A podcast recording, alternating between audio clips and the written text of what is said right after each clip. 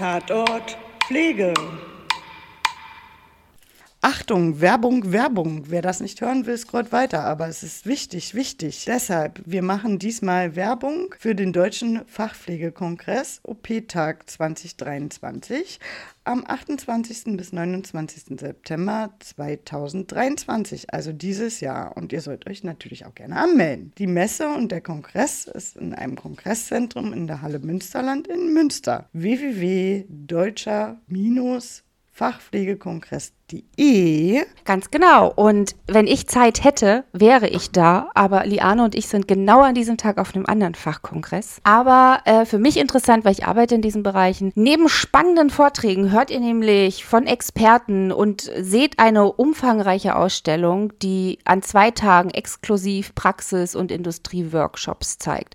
Ein großes Highlight ist das Get Together am Abend des ersten Kongresstages, bei dem das zehnte Kongressjubiläum gefeiert wird. Also eigentlich zwei Tage, die man nicht vermissen möchte. Und ich glaube, da gibt es gutes Essen. Wer ist denn da so alles? Wer da so alles ist, Anästhesie, äh, Anästhesie, Intensivstation und der OP und die Notaufnahme. Ah. Für HörerInnen unseres Podcastes gibt es 10% Rabatt. Und der Link ist in den Show Notes, der Gutscheincode auch. Aber ich wiederhole es nochmal. Es ist der deutsche-fachpflegekongress.de und der Gutscheincode ist, wer hätte es gedacht, Tatort 10. Alles klein geschrieben und zusammengeschrieben. Tatort 10 ist der Gutscheincode für 10% Rabatt. Meldet euch an zu diesem wunderbaren Fachpflegekongress in Münster. Genau. Und wenn ihr da wart, teilt es mit uns. Wir können darüber erzählen. Werbung Ende. Hallo zusammen oder guten Tag zusammen. Hier ist wieder Tatortpflege für euch. Und natürlich begrüße ich zuerst mal meine Kollegin Annette Friedrich, die Vernunft. Hallo, herzlich willkommen zu Tatort Pflege. Mir gegenüber sitzt die Intuition Leane Fischer, Medizinpädagogin vom Hause aus. Und wir klingen heute sehr, sehr professionell. Ja, richtig gut, voll professionell. Gewöhnt Studio. euch nicht dran. Genau, genau, gewöhnt euch nicht dran. Warum sind wir hier? Warum sind wir hier? Wir wurden eingeladen und zwar von einem anderen Podcast, den wir auch schon immer zitieren und unterrichten und von dem wir Fan sind. Wer ja, ist das? Das Pflegecafé. Das Pflegecafé mit Jens und Dida. Und die beiden sind heute da und wir bei Ihnen. Ja, stimmt. Wir sind bei Ihnen zu Gast. Das ist auch sehr ungewohnt, aber Sie sind da, wir sind hier. Und ähm, wir geben einfach schon mal gleich rüber, oder? Ohne groß jetzt vorher zu schwafeln, weil wir wollen ja mit hm. euch schwafeln, wollen die wir Zeit wollen nutzen. Mit euch schwafeln. Das Hallo. Hallo. Ja. Hallo. Hallo. Ja, schön, dass wir zusammen einen Podcast machen. Ja, wir freuen uns sehr. Jetzt Pflegecafé, wer seid ihr? Nicht alle unsere ZuhörerInnen kennen euch vielleicht, Schande über euch, also googelt sofort, wer, wer, wer, wer die sind, aber stellt euch gerne mal vor, wer seid ihr? Ja, wir machen unseren Pflegecafé jetzt seit schon über zwei Jahren, wir sind im dritten Jahr. September drei Jahre. Wahnsinn, genau. Und ähm, haben das Chapeau. damals ähm, gestartet, weil wir uns geärgert haben, dass Menschen gewisse Beratungsleistungen gegen Geld äh, angeboten bekommen. Und dann kam ich ganz brubbelnd zu Jens und habe gesagt, das kann es doch nicht sein, wir müssen das irgendwie kundtun und die Leute aufklären. Und Jens kam ganz pragmatisch um die Ecke, dann lass uns einen Podcast machen. ja, es war ja Pandemie oder der Anfang der Pandemie oder ja. so. Und zwar ein bisschen langweilig. und dann haben wir das gleich miteinander verbunden. Genau, und wir haben ja beide, das können wir ja auch so machen, du kommst aus der Leistungserbringerperspektive. Ich aus der Kostenträgerperspektive und dadurch ergänzen wir uns auch super und konnten dann unsere gemeinsamen Expertisen in den Podcast reinfließen lassen. Und was hast du so gemacht? so ganz am Anfang. Äh, nicht zu viel bitte, ja? Ganz am Anfang in der Pflege. Also äh, äh, ich bin Krankenschwester, damals hieß es so. Dann umgeschwenkt ähm, zur Krankenkasse, später Pflegekasse, vier Jahre Bundesverband und seit 2019 habe ich mich selbstständig gemacht und bin Pflegeberaterin, Pflegesachverständige und Dozentin. So ganz schnell. Fertig. Ja, okay. Jens, ich mach's auch schnell. Jetzt ja. du. Ich bin Jens, äh, ich bin auch, ich bin gelernter Krankenpfleger, also wirklich noch Krankenpfleger und habe dann über diverse Weiterbildungen zum Pflegeberater und zum Pflegesachverständigen äh, mich irgendwann mit meiner Frau zusammengefunden. Dann haben wir, also wir machen, haben zwei unabhängige Beratungsstellen, beraten in Berlin und Brandenburg ziemlich viele äh, Pflegebedürftige mit unserem Team. Und ich selber bin aber noch in einem großen Feld als sogenannter Gerichtsgutachter richtig unterwegs. Also ich mache richtig für Sozial-, Land- und Amtsgerichte sozial- und haftungsrechtliche Gutachten von der Pflege aus gesehen. Ja. Und äh, das ist eigentlich das, womit ich mich so den meisten Tag rumschlage. Mit Gutachten und mit Beratung. Wow. Wow, toller Job. Auf jeden Fall sehr wichtig. Und ähm, ihr seid sozusagen für die ältere Generation etwas zuständig oder für die erkrankte Generation und wir bringen ja den Nachwuchs so ein bisschen. Genau. Genau. Wir sind dafür sozusagen zuständig. Die andere Sicht der Medaille, die Genau. professionelle Pflege in die Zukunft führen vielleicht. Ja, genau. Ja, ganz wichtig. Wenn ihr, ihr seid ja auch beide ehemalige Pflegekräfte und habt, seid immer noch in dem Setting Pflege ganz tief unterwegs.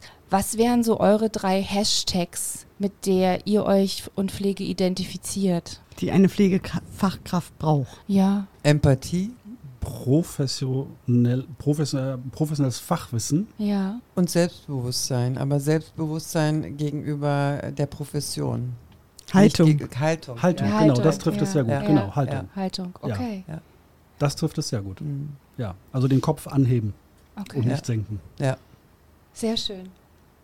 Habt ihr schon was mitgekriegt von der neuen Ausbildung? Jein, also wir hatten uns ja ne, so ein bisschen unterhalten und dabei festgestellt, dass wir, ich würde sagen, ich, ich will nicht sagen zu lange raus sind, aber doch so weit weg schon sind, dass ich doch sehr erstaunt bin, wie viel sich getan hat, zum Positiven Ja. getan hat. Also bei uns war das ganz anders, würde ich sagen. Und ich freue mich einfach, dass sich so viel tut und ich bin auch echt gespannt auf die Sachen, die noch kommen werden und die Pflege weiter und die nächste Generation nach vorne bringen, vor allen Dingen. Ja, das finde ich total wichtig. ja. Mhm. Weil das sind diejenigen, die uns dann pflegen werden. Genau. Ja, also wir sind, man muss mal sagen, wir äh, unterrichten ja wir auch nur im, in der Erwachsenenbildung, also alte Hasen. Mhm. Das, was wir machen, da sind wirklich auch Junge bei, aber viele auch äh, ältere. Und wir haben weniger mit den Jungen zu tun. Manchmal. Mhm. Ja, ja, aber die sind ja schon, haben mindestens eine Ausbildung schon hinter sich. Und ihr seid ja mit, mit ganz neuem, frischen Gedanken sozusagen auch, auch, auch unterwegs. Also das ist, ihr prägt ja ganz viel. Mhm. Ja, und das finden wir ganz toll. Ja. Das war ja der Grund, warum wir gesagt haben, wir müssen uns Ja. mit euch austauschen. Ja, sehr gut, sehr gut, okay, ganz toll. Wenn, wenn ihr m, wünscht ihr was spielen könntet oder ihr habt den Genie in der Lampe sozusagen, welche Herausforderungen glaubt ihr kommen noch in den nächsten, sage ich mal, fünf Jahren auf die Pflege zu?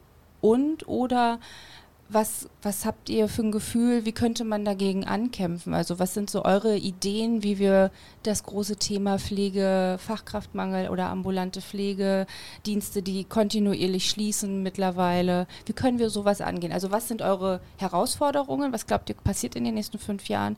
Und was können wir dagegen tun? Zwei Fragen gleich. Ja. Meine persönliche Meinung ist, ähm, es gibt zwei Möglichkeiten. Entweder in fünf Jahren ist alles vorbei und das Schiff wirklich untergegangen Mhm. und der Karren an die Wand gefahren. Mhm. Oder das ist ja richtig glasleer. Ja, ich, das gibt nur, weil einfach, wir sind jetzt, es handelt an der Finanzierung, das ist der Knackpunkt. Also es ist einfach, muss man ganz klar so sagen. Und die größte Herausforderung, die ich sehe, ist, wie können wir die Babyboomer, die jetzt nach und nach in Rente gehen, Mhm. kompensieren? Also Mhm. ne, wie werden diese leeren St- äh, ähm, ja, Stellen aufgefüllt und wie können wir auch das Fachwissen, Ja. was ja flöten geht, Ja. wenn sie auf Rente gehen, wie können wir das erhalten? Ich hatte genau das Thema gerade am Wochenende, als ich bei den Physiotherapeuten an der Hochschule doziert habe, internationale, nationale Versorgung.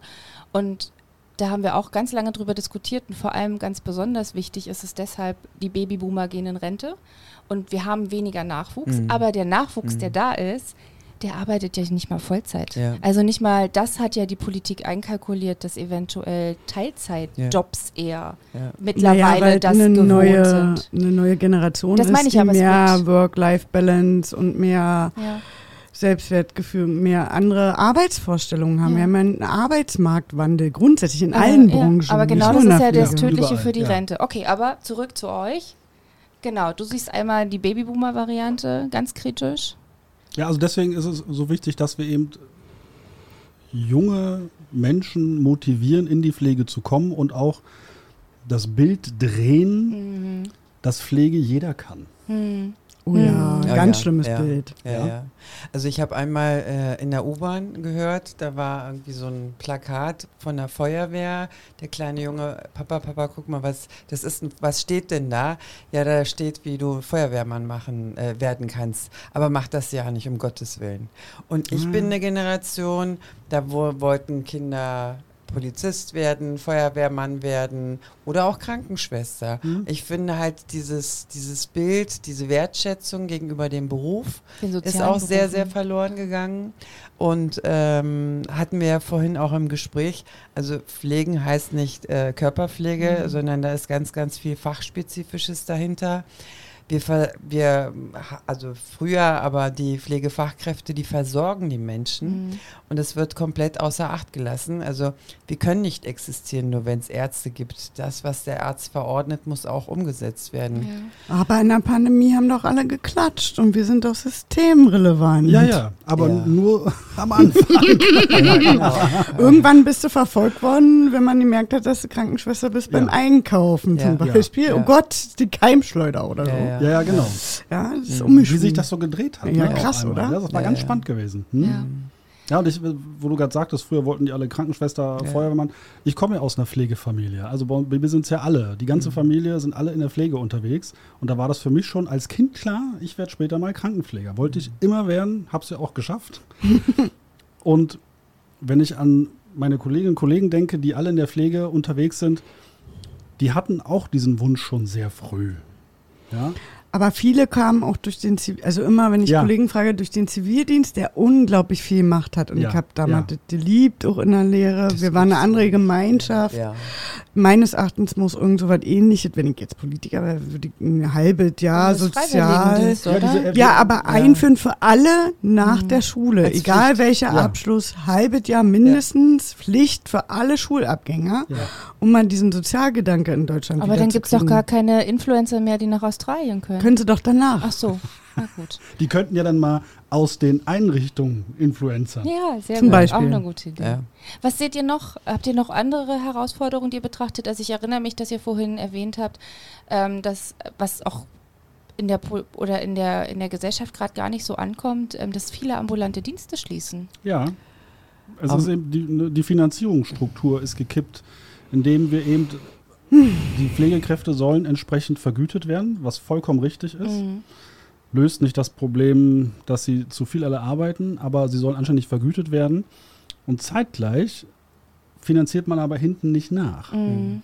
Und das sorgt eben dafür, dass die professionelle ambulante Pflege wirklich am Kippen ist. Und man Mhm. liest jeden Tag sind es 10, 15 Pflegedienste, die insolvenz gehen oder eben verkaufen müssen in eine größere Gruppe, dann werden sie ausgeschlachtet, weil sie es nicht mehr schaffen, weil aber auch zu wenig Personal da ist. Das kommt, das sind, das sind so mehrere Punkte, die mit reinspielen. Na, ich fand, ähm, gerade zur Pandemiezeit haben die Pflegedienste dann aufgehört, aufgrund äh, Kapazitätsmangel dann die gesamte hauswirtschaftliche Versorgung zu Mhm, machen. Genau. Das wurde ja. dann komplett weggelassen. Dann wurde die Beratung komplett weggelassen, weil sie das entsprechend zeitlich nicht äh, äh, sicherstellen konnten. Und da sind ja schon mm, Faktoren weg. Okay, der Gesetzgeber sagt, naja, wir haben Alltagsdienste, wir haben Betreuungsdienste, die sollen das kompensieren.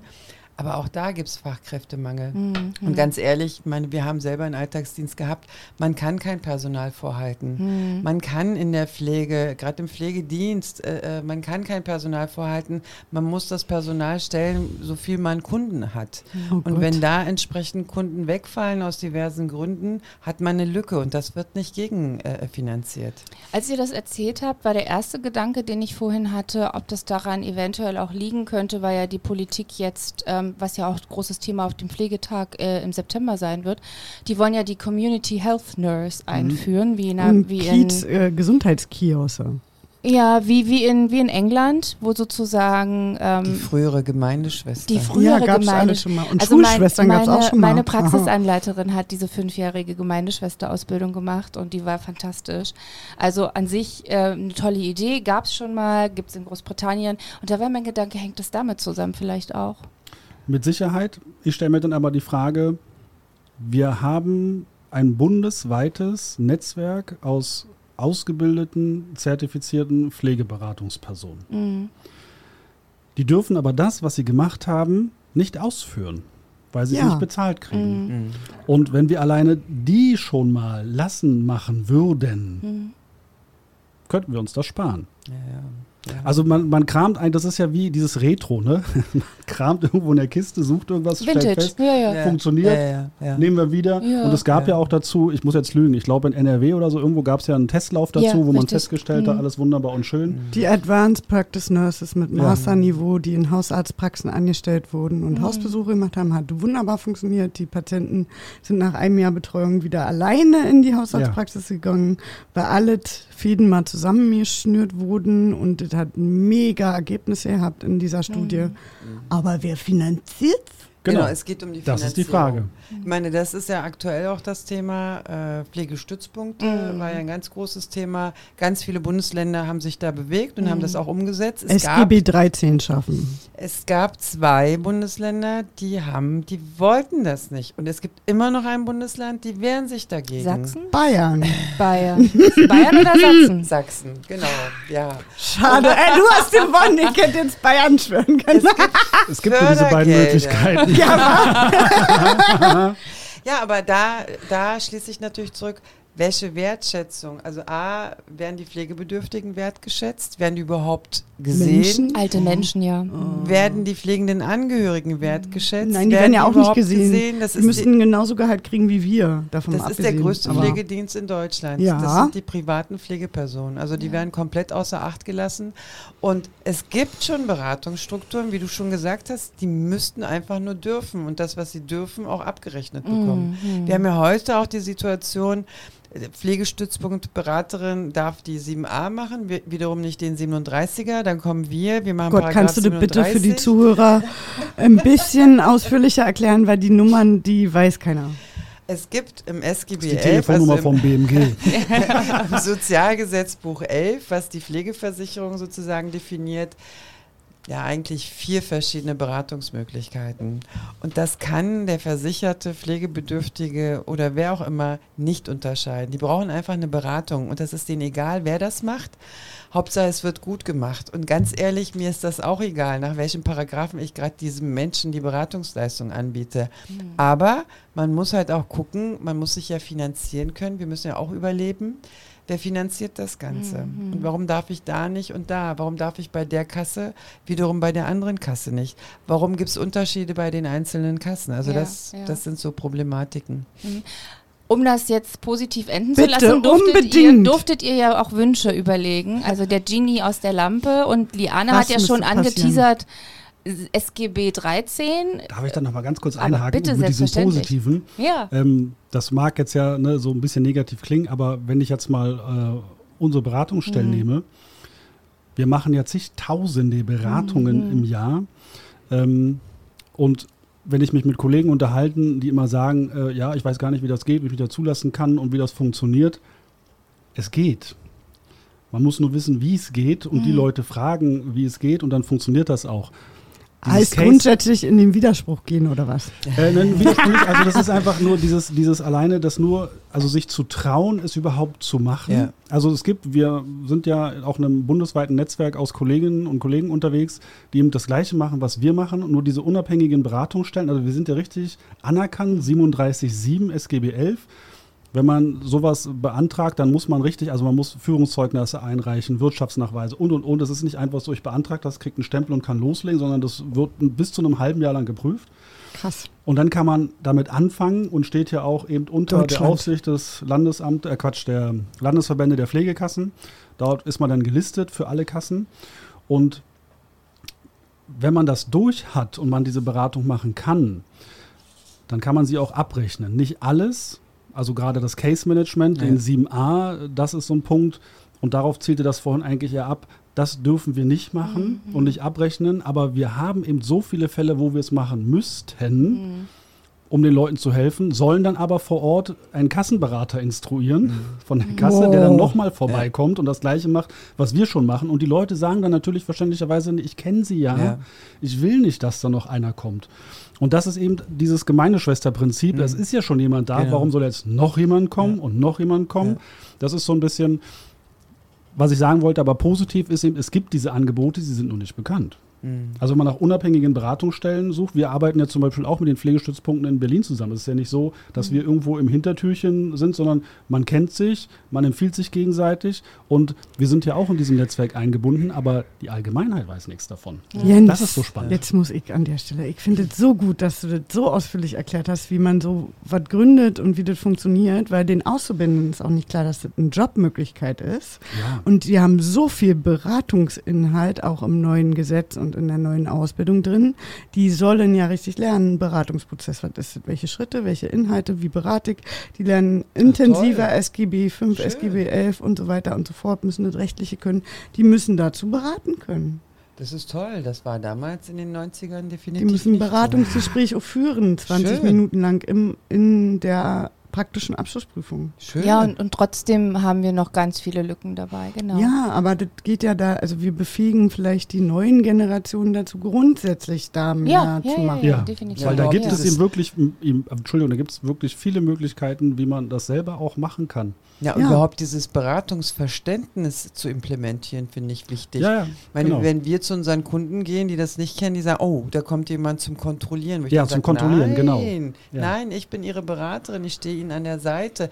Und beim zweiten ist das schon ganz entspannt und dann mhm. wissen ja, okay, die hilft mir ja. Mhm. Also so ein bisschen, ich sag mal, ein bisschen Gemeindeschwester machen wir schon. Ja.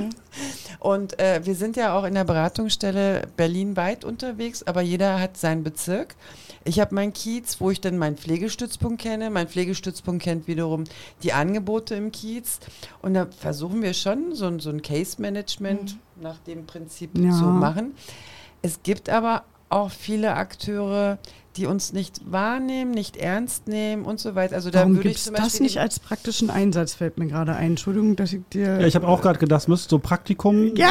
ja. Hm? Es gibt ja, es gibt ja die Möglichkeit, ein, ein, ein erweiterten Einsatz heißt einen das. Einen erweiterten Einsatz Stunden. zu machen mit 120 Stunden. Das ist halt die Frage, wer da Interesse dran hat. Aber dann muss man das halt aufmerksamer machen. Ja. Aber das ja. wäre, es, es gäbe die Möglichkeit, dass Auszubildende kommen. Also ja, auf jeden, also Entschuldigung, auf jeden Fall, weil das ist, wir machen ja nicht nur diese Pflichtberatung, sondern es gibt ja auch diese häuslichen Schulungen ja. und Pflegekurse. Mhm. Auch da kann man sich ja mhm. bei den Kassen, also mit den Kassen Verträge schließen oder eben äh, mit den Kassen sich so weit einigen, dass man das machen kann. Weil kleinere Kassen, so ab unter eine Million Mitglieder, machen die meistens in dem Bereich keine Verträge, das ist zu aufwendig.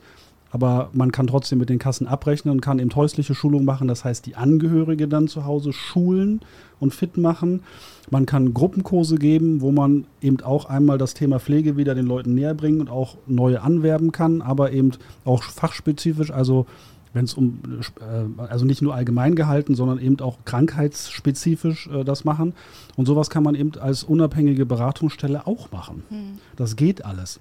Und das ist den meisten aber nicht bekannt. Es ist wirklich nicht einfach nicht. Ich habe äh, äh, wirklich kurz, ganz kurz eine, eine Geschichte dazu. Als die Pandemie anfing, sollten ja die, als die Impfung dann ähm, möglich war, uh. sollten die Pflegedienste ja die Impfcodes verteilen.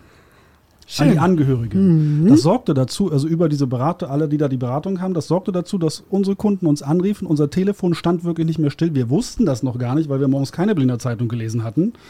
Dann habe ich bei der Senatsverwaltung angerufen, mit denen gesprochen und dann kam O-Ton.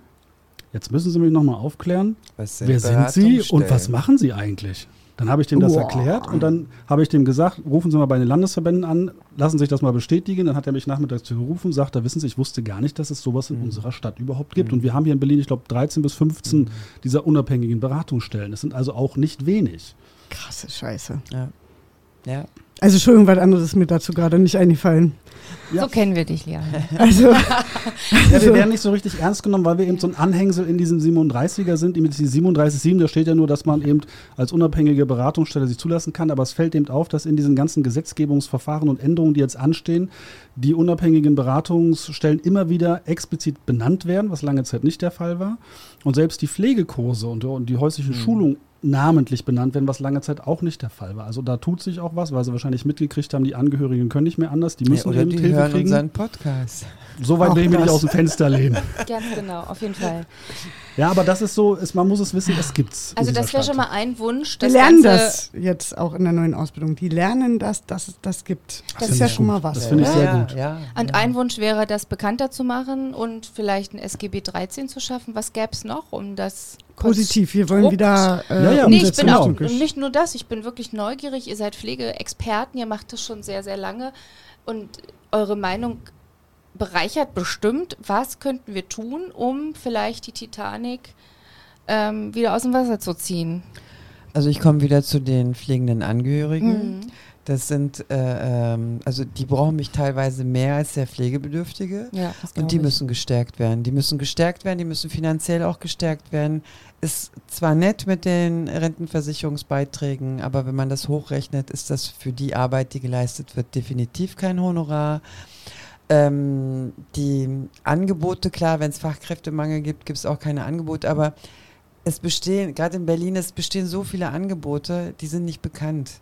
Also dieses Netzwerken innerhalb dieses ganze Pflege- und Gesundheitsthema. Also mein, mein Hausarzt kannte den Pflegestützpunkt nicht, der drei Häuser weiter sitzt. Mhm. Oh ja, Und ich das dann sage, kennen wir Mensch, auch. Ja. sparen Sie sich Ja. doch Zeit. Sie müssen, Sie können so viel an Ihren äh, äh, äh, Klientel, was halt älter ist und Pflegeberatung braucht, dahin. Abgeben, ja. Ja. Mhm.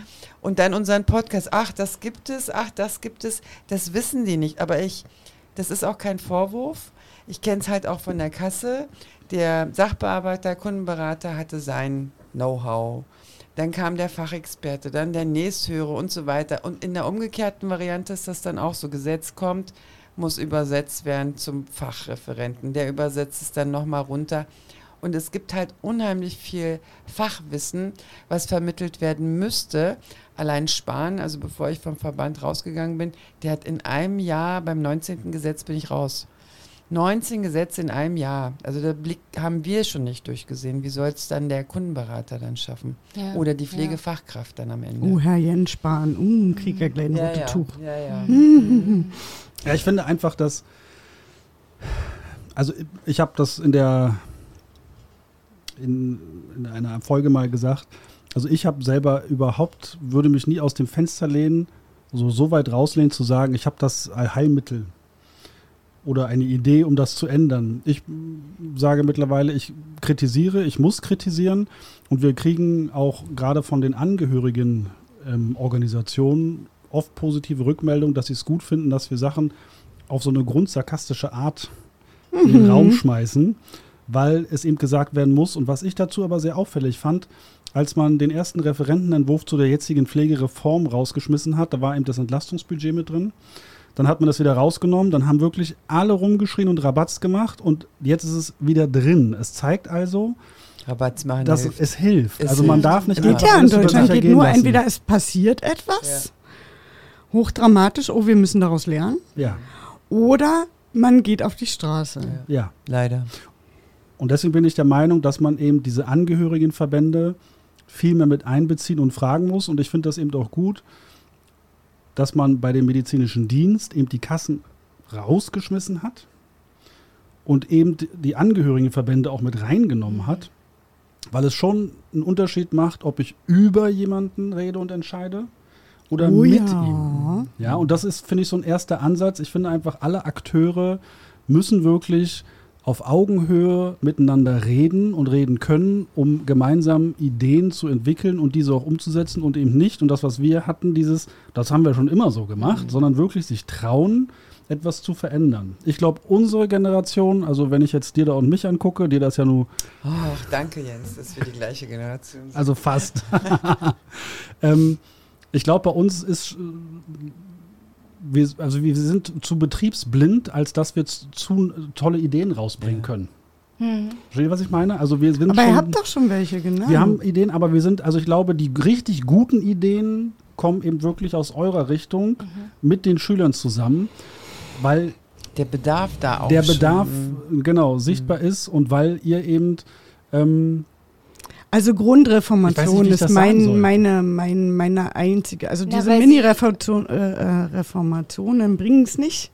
Es muss einmal in den Boden gestampft werden und zwar bitte nicht bevor das Schiff untergegangen ist, sondern jetzt. Also nicht, wenn die Katastrophe ja. richtig, richtig kaputt ist.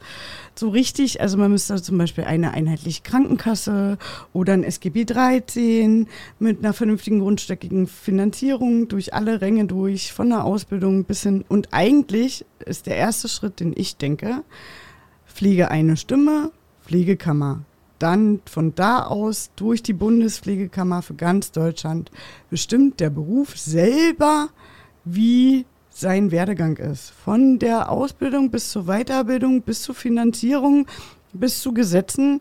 Wir waren jahrelang nie irgendwo mit dabei. Man hat uns auch nie gefragt ja. als Pflegefachpersonen, genauso wie die Angehörigen nicht. Und diese Minischritte bringen es jetzt einfach nicht mehr. Ja. Ist wie mit dem Klimawandel. Es bringt einfach nichts, wenn ich einen Minischritt mache. Bringt das nicht. Es ist nur noch ein Pflaster Haben wir trotzdem 1,5 Grad mehr. Genau. So. Ich ja. bin absolut bei ja. dir und habe, bevor ich im Verband tätig war, auch solche Vorstellungen gehabt. Und dann habe ich im Verband gearbeitet und dachte mir, oh mein Gott, Steinchen. jetzt verstehe ich, warum das alles so müßig ist.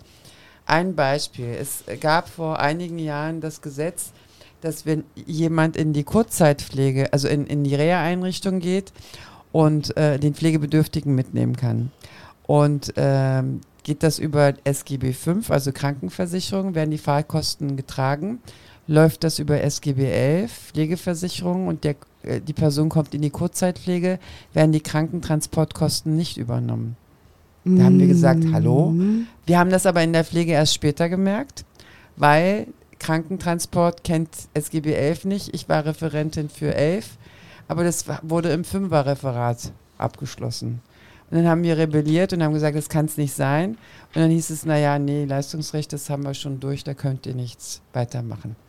Ach Gott, das ist ja wieder So funktioniert das. Also deswegen, SGB 13 oh ja. war auch so mein Wunsch, aber... Das haben wir hier schon immer so gemacht.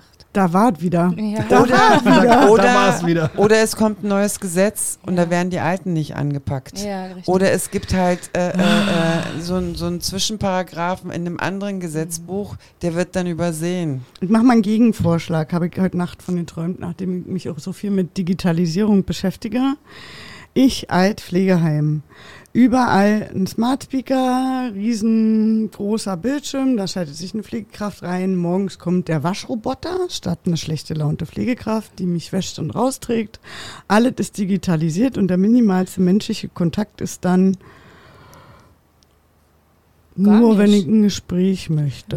Ja. Oder nicht. per Bildschirm. Ja. Das ist nicht. die Version, die vielleicht irgendwann kommt. Nein. Und die künstliche Intelligenz redet Aber dann ich hoffe, der Waschroboter so. ist empathisch und sind Wahrscheinlich besser genug. als eine Pflegefachkraft im Kur. Ja, weil ich habe jetzt gerade so an, an so eine aber jetzt mal von Autos gedacht. Äh, Nein, aber genau. lieber nehme ich einen Waschroboter, der gut programmiert ist, als eine Pflegefachkraft, die Schwester Rabiata im Coolout ist. Wirklich jetzt. Ja, das lieber definitiv. den Waschroboter. Ja, das, das würde ich auch so sehen. Also, ja. Ja, ich denke, helfen würde dabei, wenn wir vielleicht das Gesundheitswesen raus äh, aus, den, aus der Privatwirtschaft nehmen. Ja, also die auch. Kommunalisierung ja, oder mhm. das Einheitskrankenkasse, das kein, na das, das wird kein, wahrscheinlich nichts werden, aber, aber die, wenigstens nicht Geld die, damit verdienen. Die Entprivatisierung ja. ist, glaube ich, also als als alles den Kommunen weggenommen worden ja. ist. Aber da wird nicht funktionieren, die werden sich doch alles, da oben. Ähm, können die Geld Kommunen, damit verdienen. Die Kommunen sind auch sehr wenig daran interessiert. Ja, also ja. wir sehen es ja an den Investitionskosten, was immer zusätzlich kommt. Das kommt ja immer add-on auf den Pflegebedürftigen drauf. Das könnte die Kommune so regeln, dass das Als ich meine Ausbildung neu gemacht habe, das war 2000, da gab es noch öffentlichen Dienst. Ich habe im öffentlichen Dienst noch Geld verdient, in der Lehre. Drei Jahre lang, habe das aufgehoben und dachte mir, ist ja nicht, gibt es ja irgendwie anders Rente? Hieß es ja mal irgendwann, aber bringt mir ja jetzt ja nichts mehr. So. Und dann ist das alle privatisiert worden. Und ja. wir mussten 150 Bewerbungen nach der Lehre schreiben, um überhaupt, äh, weil die Fallpauschalen eingeführt wurden. Danke FDP dafür. Ja. Ähm, zum Beispiel. Ähm, und da waren wir zehn Auszubildende auf Station. Ja. Das war krass. da waren grundsätzlich 15 Leute im Frühdienst, die weiß anhatten. Und man hatte morgens Probleme, einen freien Stuhl zu finden. Zum Beispiel, genau. Und, Und wenn, mir, wenn ich ja. als Auszubildender gab's, so ja. tun sollte, als ob ich was zu tun habe, Ja. habe hab ich die Hälfte des Mülleimers leer gemacht und wisst der Man Geier was in der und Spüle und hat. Sachen Ja. abgewischt. Ja, ja, ich habe Zellstoff Ja, noch Noch. Eier Ja, gekocht, ja. Zellstoff und genau, geschnitten Solche und, Sachen. Waschlappen äh, zusammengelegt. ja. Ja. Würstchen für ein Abendbrot gekocht. und Oder so sich wirklich, man konnte sich auch hinsetzen bei den Leuten, mit sich den mal Leuten unterhalten. richtig, ja, intensiv und richtige Pflege machen. Alle Betten beziehen, alles. Und ich denke, da sollten wir wieder hin, rein aus den menschlichen Gründen. Und ich denke, Oh ja. also, ich, hab denke, die, die Generation, die jetzt kommt, ich kann mir gut vorstellen, dass dies richtet dann, wenn sie die Möglichkeiten hat. Also Wenn ich sie die Haltung schafft. Ja, Ich Ja. die Pflegegeräte. Die. Pflegegeräte. Ja. Ja, die Aber- brauchen wir. Wir brauchen Mhm. wirklich die Pflegegeräte, die auf die Straße geht und schafft Diana, Deutschland du zu hast schon mal vereinen. einen Namen fürs Kind, wenn irgendwann mal eins auf dem Weg ist. Aber könnte man Ja. die, die bereits Mhm. irgendwie unterwegs sind, Aber nicht Greta, oh Gott. umschwenken, dass die nicht unnötig sitzen, sondern produktiv arbeiten? Nee, manchmal glaub, muss es, glaube ich, die Holzhammer-Methode sein, Ja. damit dieses, wir haben das schon immer so gemacht, aufhört. Ja, glaube ich auch. Nicht in allen Bereichen, also ohne anderen Menschen zu schädigen und ohne Sachen kaputt zu machen, keine Frage. Aber manchmal muss es wirklich das Laute sein. Also ich will nochmal auf, auf, auf unser Eingang nochmal zurück. Zivildienst war das A und O. Da hat man im jungen Methode. Genau, einfach mal auch eine Berührung gehabt. Ich habe es ja an meinem Sohn gesehen, der hat ein Praktikum bei uns in der Beratungsstelle gemacht. Der hat ein ganz anderes Bild von meinem Job. Der hat ein ganz anderes Bild zu Pflegebedürftigen. Und die sind aber dann auch in dem Job gelandet, teilweise die Zivildienstleister. Ja, Ja. ja. Ja. Also Ja, wie gesagt, Bundesfreiwilligendienst verpflichtend machen Also für ich alle. finde die Idee wirklich gar nicht verkehrt mit diesem verpflichtenden halben Jahr und jeder Berufsabschluss, also auch jeder Abiturient, Ja. weil auch jeder, der dann Jura studieren wird oder Medizin studieren wird, hat dann den Einblick gehabt. Genau. Na, das ist Nee, gar nicht so eine schlechte Idee. Machen Sie jetzt ja in Berlin zumindest, wollen Sie ja ab übernächstem Schuljahr dann das äh, elfte Pflichtschuljahr einführen für diejenigen, die eben keine Ausbildung und keine äh, weiterführende Schule besuchen, damit die nicht irgendwo auf der Straße rumsitzen. Ja. Und ich kann mich erinnern, ich habe vor zehn Jahren schon äh, bei einem Träger 16-, 17-Jährige unterrichtet, die eben keine Ausbildung gekriegt haben, die man dann in irgendwelche Kurse gestopft ja, hat. genau. die dann alle da saßen und sich, also jeden Tag saßen die wirklich Däumchen drehen da und haben dann irgendwann zu mir gesagt, wissen Sie, Sie sind der Einzige, der mit uns Unterricht macht. Wir Ah, sitzen ja. doch hier eh nur unsere Zeit ab. Ja, Kennen ja. wir auch, richtig. Oh ja. Und dann könnte man lieber sowas machen. Ja, auf jeden Dann Fall. lieber Und dann auch sinnvoll. bezahlen vielleicht, also Ja. nicht unbedingt das, das größte Gehalt, aber zumindest, dass es eben auch bezahlt eine wird. halbe Anerkennung, auf jeden Ja, Fall. Ja, Natürlich. Genau. definitiv. Ja. Gut. Spannend. Ja. Spannende Ideen. Genau, und genau solche Themen versuchen wir auch immer im Unterricht zu behandeln. Und Oh ja. ähm, dafür ist aber wenig Platz, Liane. Das kritisierst vor allem den du, weil du Ja. das, das auch Ja. eins deiner Unterrichtsthemen ist und du das viel übernimmst. Und du hast Ja. gesagt, zum Thema Pflegeberatung, gerade Schrägstrich SGB-Beratung, Pflegegradberatung, hast du in drei Jahren wie viel Zeit? Naja, also wir haben zwar eine komplette CE 09 für alte Menschen zum Beispiel. Ähm, die hat schon mehrere Stunden. Müsste lügen, wie viel. Die ist dann noch aufgeteilt in Untereinheiten und wiederholt sich dann spiralförmig, aber für die Grund, für das Grundwissen, was da alle drin ist, hast du 90 Minuten. Okay. Und dann wiederholst du, schneidest du da noch mal ein bisschen an und da noch mal ein bisschen an, aber nicht, dass du noch mal so super tief gehen kannst. Und ich meine, es ist eh schon ein anstrengendes Thema, recht gut zu unterrichten, dass dir jemand Ja, zuhört, allem weil es SGB, mitunter ja. ja. trocken sein kann und kompliziert sein kann und Paragraphen und Zahlen merken in der Pflege. Äh, ich selber auch, habe Mathe gehasst, konnte mir Zimmernummern auch immer nicht merken äh, und kann bis heute nicht richtig rechnen, wenn es keinen Taschenrechner geben würde. Also alles, was mit Zahlen zu tun hat, deswegen staune ich immer, dass ihr diese Nummern alle so könnt. Das würde ich nicht können, definitiv nicht. Aber das ist ja auch nicht prüfungsrelevant, sondern Nein. prüfungsrelevant ist ja eher das aus, also das Ziel Den groben CE, Überblick zu können, genau. Na, das Ziel dieser CE ist aber auch, dass das ähm, später beraten werden kann. Also Genau. Beratungsinhalt muss sein. Aber ähm, sie müssen die Paragraphen nicht auswendig Nee, können. aber sie müssen, müssen was wissen, was da drin steht. wissen, sie müssen was zur Sachleistung wissen Genau. und können halt nicht sagen, na, entschuldigen Sie mal bitte, Frau, ähm, Und warum es einen Pflegegrad null gibt und äh, die ich Demenzkranken weiß jetzt dabei sind und ich so weiß weiter. es nicht, da drüben ist ein Pflegestützpunkt, gehen Sie da mal hin, weil es wirkt ja nicht professionell. Es ist zwar Nein. schön, auf den Pflegestützpunkt zu verweisen, aber trotzdem braucht die Auch Pflegefachkraft im ja- Entlassungsmanagement schon mitzudenken bei der Aufnahme Genau. und nicht, dass der einfach Opa Erna, Oma Erna auf den Samstag nach Hause entlassen wird, ohne dass da irgendwer Mhm. drüber nachgedacht hat. Ja, genau. Und ich, Machen die wir, Ärzte haben, nämlich nicht. wir haben jetzt auch tatsächlich mal die Handlungssituation mitgebracht, die du mitgebracht hast. Ja, die wir immer auch in der CE 09 unterrichten. Das Mhm. heißt, die ist aus dem Rahmenlehrplan und angepasst worden für den Berliner Bildungscampus. Und wir haben sie auch nochmal Wir haben sie umgeschrieben. noch mal ein bisschen umgeschrieben, Genau. weil wir die Folge im Pride-Monat ausstrahlen, aber das ist gar nicht der Grund, sondern ich finde es einfach Doch, ein schöner. bisschen Diversity. Nee, der Pride-Monat ist nicht so der Grund war, sondern ich finde, wir haben bisher zu wenig, genau, zu wenig Diversity in unserem Cyberspiel. Genau. Deshalb wollte ich das mal ein bisschen mit reinbringen. Ich lese das mal vor und dann können, können unsere beiden Gäste, GästInnen, ähm, da wurden wir übrigens ein bisschen für äh, gebasht, dass wir Gästinnen geschrieben haben, aber nur von alten weißen Männern.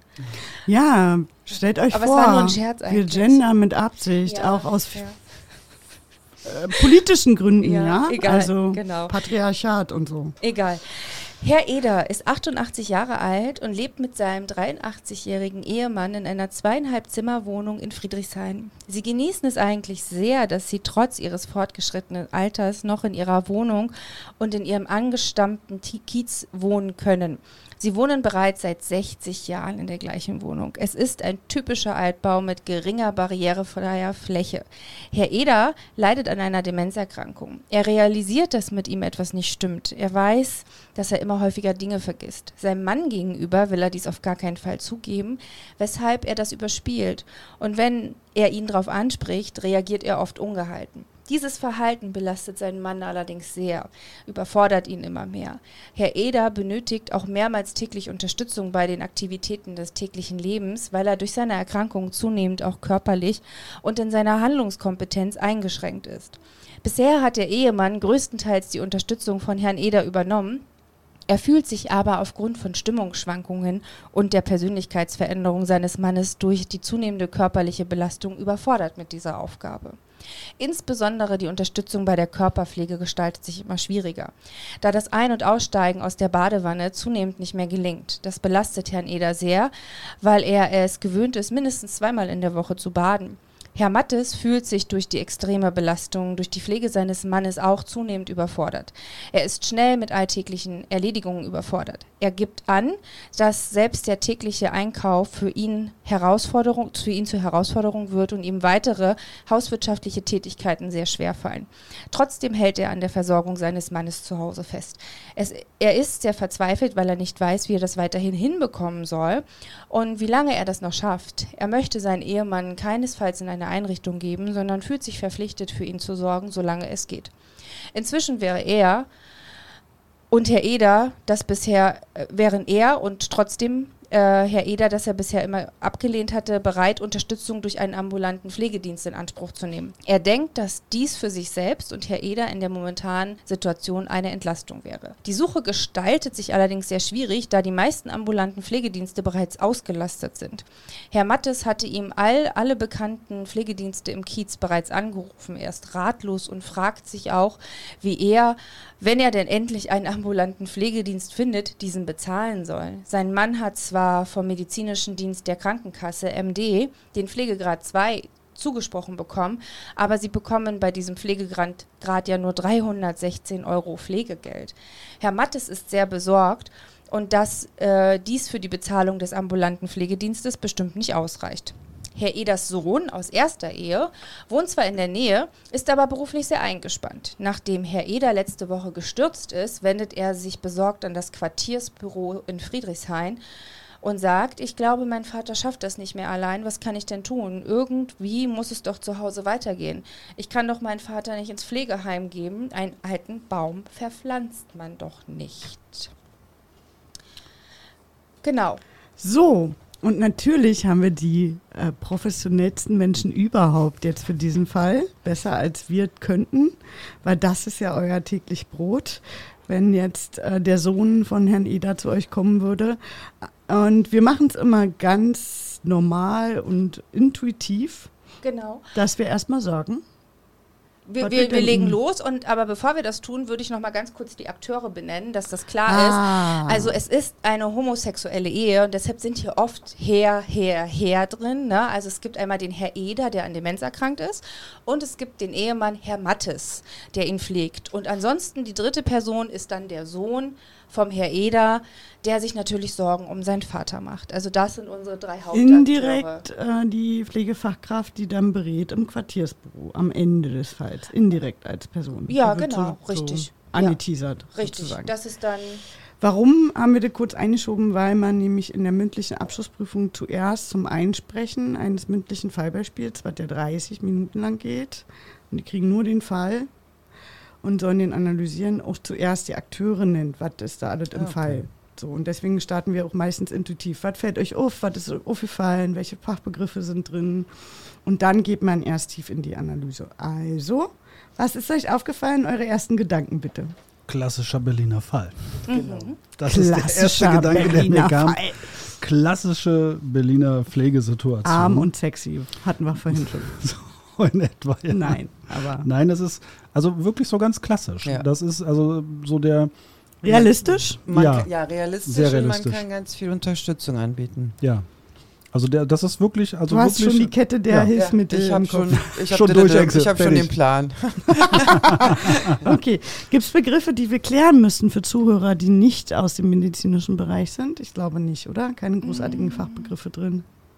Nee.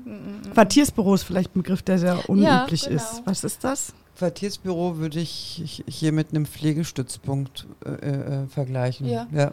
ist es ja auch. Ja. Ist, also okay. ist nur ein anderer Begriff dafür. Okay. Ja. Mhm bei, die, bei, die machen ja Quartiersmanagement. Mhm. Das in Berlin haben wir ja, genau 36 und, und, und in jedem Synonym Bezirk. sozusagen. Ah, genau. Okay, alles klar. Also wenn man nicht aus der Pflege kommt, kennt man vielleicht die Aktivitäten des täglichen Lebens nicht. Ja, die Aktivitäten des täglichen Lebens ähm, sind von Monika Growinkel ins Leben gerufen worden und äh, sind 13 Punkte, die ein Mensch sozusagen im Leben hat, wie Essen, Trinken, Anziehen, sich waschen, kleiden, ruhen, schlafen und so weiter und so fort. Professionelle pflegewissenschaftliche Theorie. Genau, und äh, sie hat das anhand von 13 Punkten festgemacht, wo ein Mensch eventuell Pflegeunterstützung benötigen könnte. Ja. Genau. Was ist euch aufgefallen? Also wir, wir ihr, ihr kanntet den Fall ja schon, ihr kanntet ihn schon vorher. Ja, also auf, aufgefallen ist es auf jeden Fall, dass ähm, ist mir zumindest sofort ins Auge gesprungen, dass diese Sorge, dass man eben mit diesen 316 Euro Pflegegeld äh, das nicht finanziert kriegt. Mhm. Das stimmt. Das ist der andere Möglichkeit. Ja, das, das stimmt. das, stimmt. das, das, geht so nicht.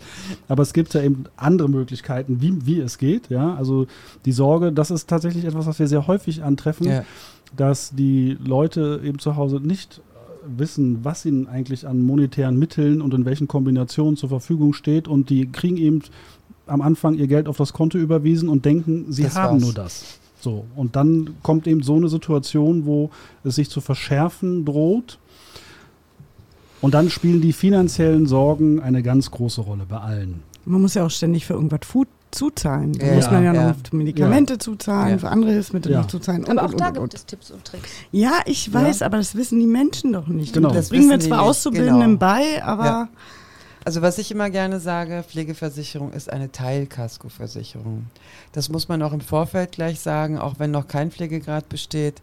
100 Prozent wie bei der Krankenversicherung finanziert wird nichts. Hm. Also so einen gewissen Teil ist immer als Eigenanteil da. Und in der Pflegeversicherung kennt man keine Un Unterkunft- und Verpflegungskosten, also mhm. die sogenannten Hotelkosten. Das ist auch immer Eigenanteil.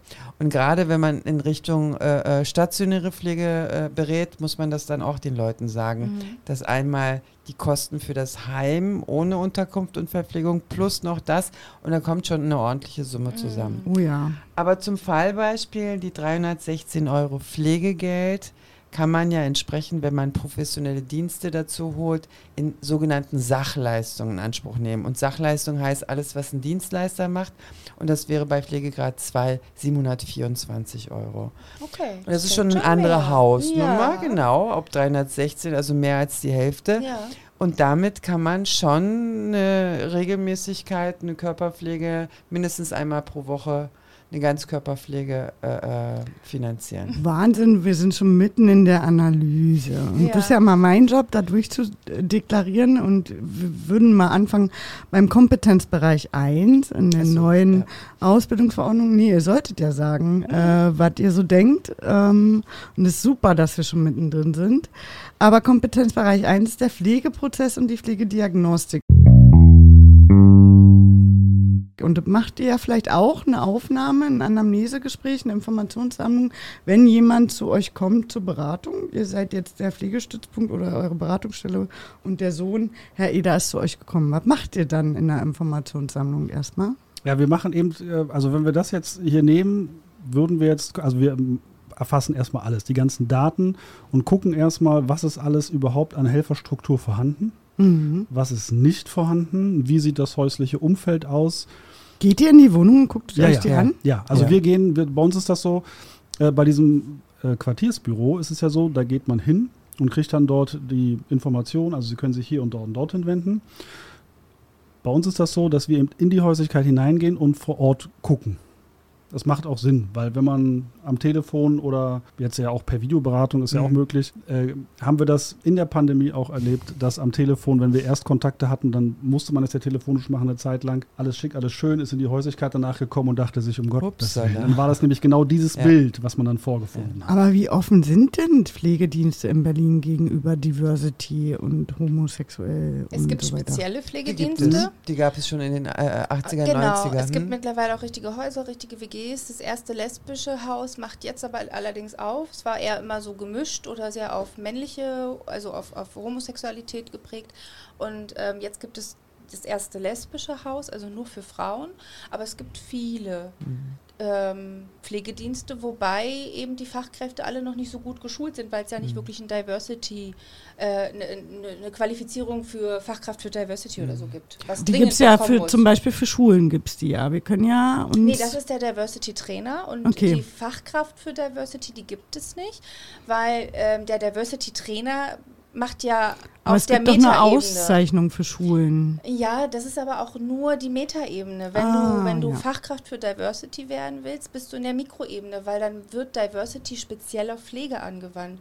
Und Diversity in Schulen oder Institutionen findet auf der Metaebene statt. Ah. Wobei ich in diesem Fall diesbezüglich jetzt überhaupt keinen Ansatz sehe. Also das ist, Nö. das wäre jetzt egal welcher Pflegedienst, weil also wenn die beiden damit genau. kein Problem haben. Genau, genau. genau. Ja. Weil ich finde es halt schwierig, wir haben ja verschiedene Personengruppen. Wo Mhm. fängt man an, wo hört man auf? Das stimmt. Es gibt Sprachbarrieren. Ja. Ich habe mich damals auch sehr, sehr stark gemacht, weil es wurde in einem, äh, in einem Satz äh, äh, erzählt, behinderte Menschen, Menschen mit Demenzerkrankung und Menschen mit Migrationshintergrund, wo ich gesagt habe, äh, ich meckere sonst nicht, aber da mal Stopp. Ähm, weil es gibt Menschen, die äh, äh, aus anderen Ländern hierher gezogen sind, die trotzdem deutsch sind, die aber der Sprache nicht mächtig sind.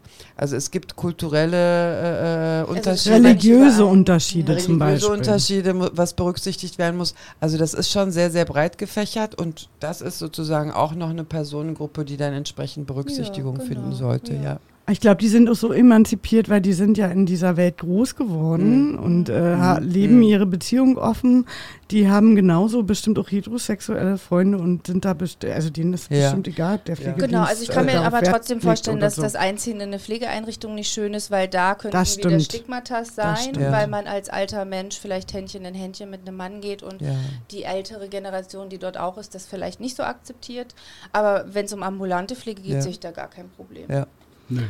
Also würde Genau. ich jetzt auch sagen. Pflegediagnosen, benutzt ihr die eigentlich auch, wenn ihr In der Beratung nicht, nee. in der Beratung nicht? Wann denn?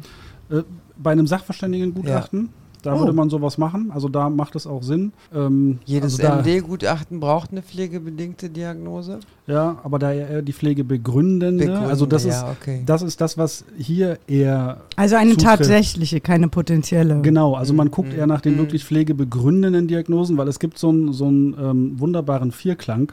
Und zwar, wenn man aus einer Diagnose kann man eine Funktionsstörung ableiten, aus der Funktionsstörung die Fähigkeitsstörung, aus der Fähigkeitsstörung den Hilfebedarf.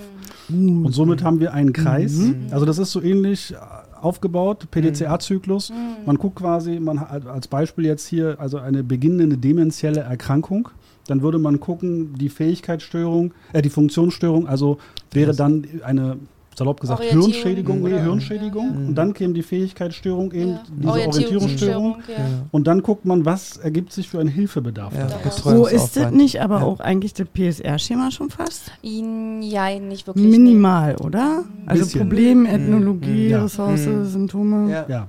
Ja. Ein Hm. bisschen. Das ist eher das, worauf man in der Beratung und eben in, also bei Sachverständigen, aber auch in der Beratung guckt. Man kann dann nämlich von beiden Seiten auch das überprüfen später. Wenn ich nämlich dann Mhm. da vor Ort, weil wir sind ja regelmäßig, sag ich mal, zumindest im Abstand von äh, sechs bis drei Monaten, kann man sehen, hat sich etwas verändert Ja. und man kann es von links gucken, ich habe eine neue Diagnose, ich habe eine Funktions- und Fähigkeitsstörung, ist da ein Hilfebedarf entstanden oder auch einem werden Verhaltensweisen dann hier geschildert oder wie das ja unten ne, dann zum Beispiel äh, mit dem Sturz, Ja, das ist ja ähm, eine Voran, ein Voranschreiten. Ja, dann Genau. kann man nämlich auch rückwärts gucken, okay, ich habe jetzt hier ein Ereignis, passt da Ja. irgendetwas dazu Ja. oder ist hier was Neues hinzugekommen, ja? Deswegen nutzen wir eher die pflegebegründenden Diagnosen. Ah, liest ihr? Ich habe noch eine Frage, jetzt bin ich richtig neugierig. Mit tief, Tiefwissen. Seht ihr von ambulanten Pflegediensten Pflegeplanungen? Auch. Braucht man Pflegeplanungen richtig auch, um die beim MDK einzureichen? Jein. Jein. Ja, Jein. oh, jein, das ist eine Jein. Antwort. Jein. Es kommt drauf an, also wenn Sie, einig in der Uneinigkeit.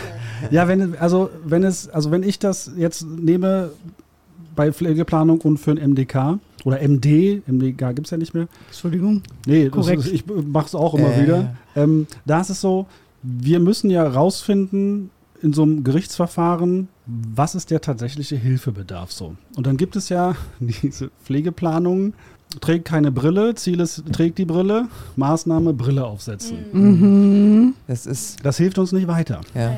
Nee, Nicht wirklich. ist auch kein individueller, sondern so ein Das ist überhaupt. Das ist oh. Systempflegeplan aus dem Computer, über die keiner nachgedacht Ja. hat, wo irgendwas angekreuzt wurde, der nicht individuell ist. So. Das ist auch nicht das Hauptproblem, das ist nicht prioritär. Das genau. auch. Und das ist, das ist das gleiche, wie wenn im Pflegebericht äh, drin steht, liegt im Bett und sieht fern. Ja. Patient ist mobil. Patient ist OB. Hatte heute Also. Oh, Und ja, ja. wie immer war Und das, das schon wieder. das Das, ist wirklich- äh, wie Ja. immer. Ja. Und ich Hallo? sehe das in diesen Gerichtsverfahren, wenn, wenn Akten von Pflegediensten dabei sind, wirklich, das ist der Standard, Mhm. leider. Ja. Ja. Und damit kann man nichts anfangen, weil man Ja. kann eben, wenn man auch nach diesem Schema davor geht, wenn man eben nach diesen pflegebegründenden Diagnosen sucht und nach dem Hilfebedarf, oh Gott. braucht man konkrete, wirklich zielführende Angaben. So was müsste, also jetzt halt eine Idee. Man müsste eigentlich vernünftige künstliche Intelligenz mit Pflegefachwissenschaften, die schafft, in einem Dokumentationssystem vernünftigen Kram auszuspucken und nicht so was wie jetzt ja, ich ist. gebe dann entsprechend Entschuldigung.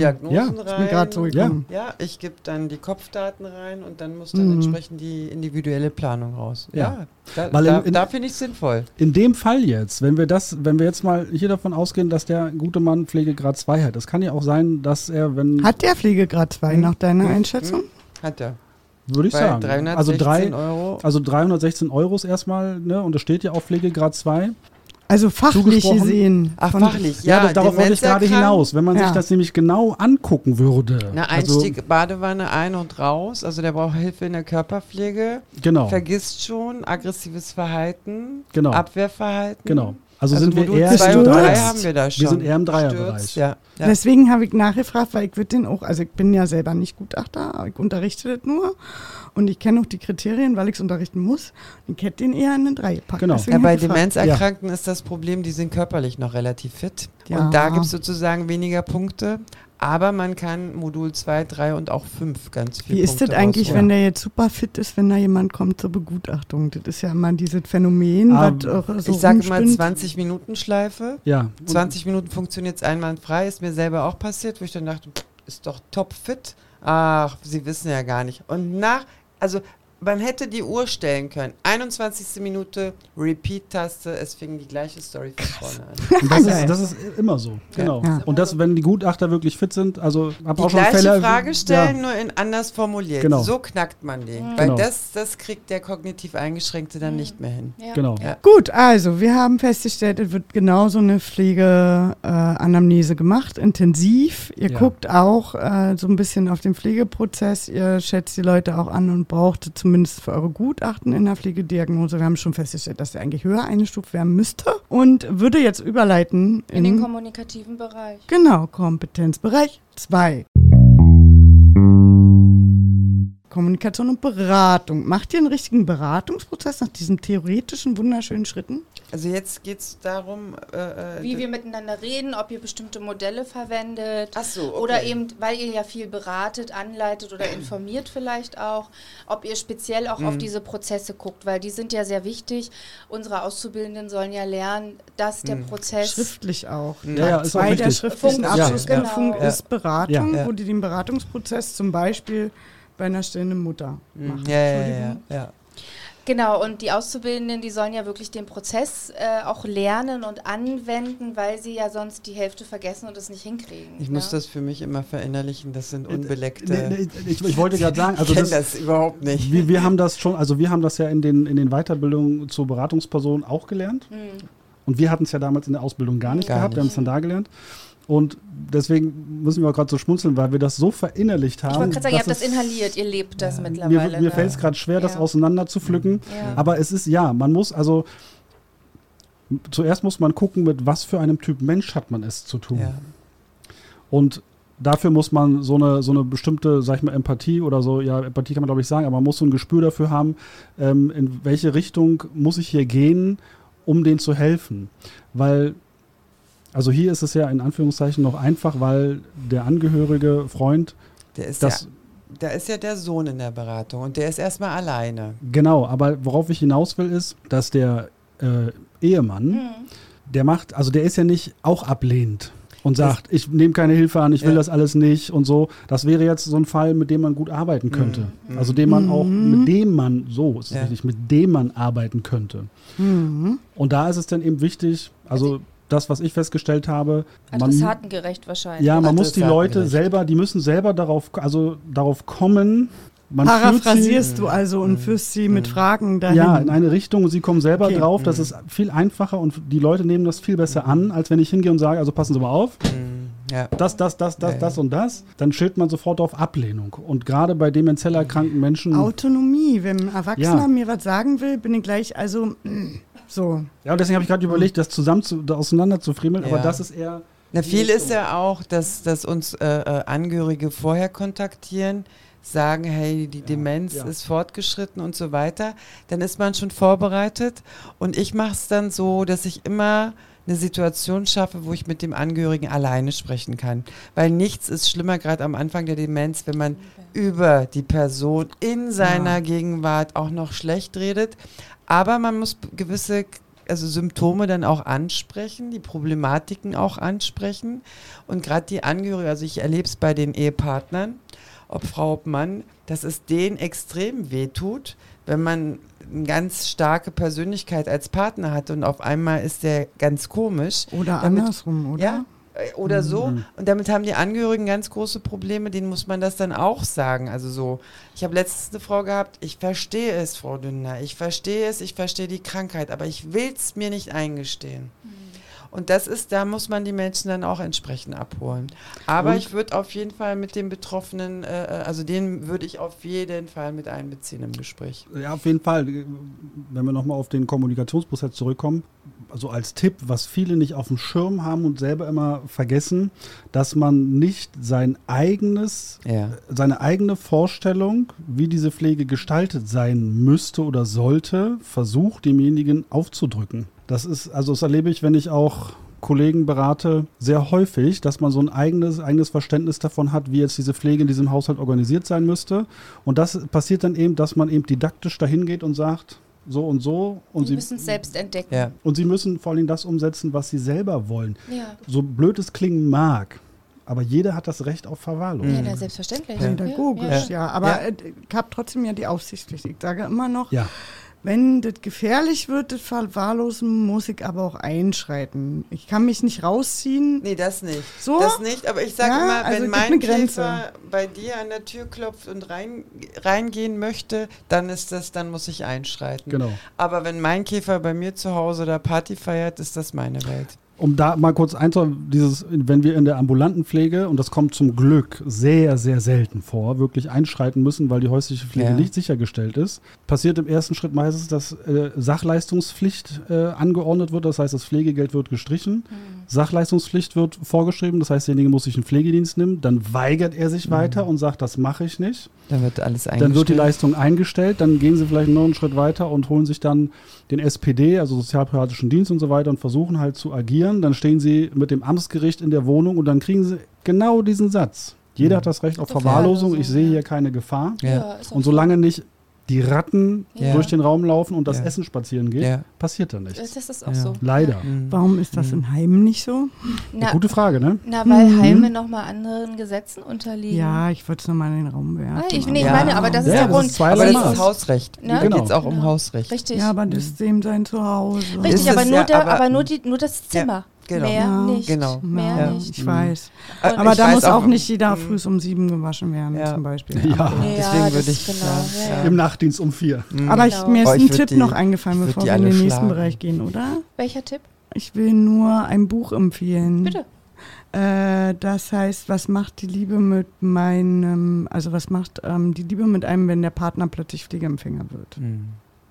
Ganz tolles Buch Mhm. mit Fallgeschichten von mehreren Menschen, die ihre Ehepartner gepflegt haben oder pflegen, weil das auch echt krass Mhm. ähm, ist von dem, oh, Mhm. ist mir eingefallen, als Ja. du gesprochen hast.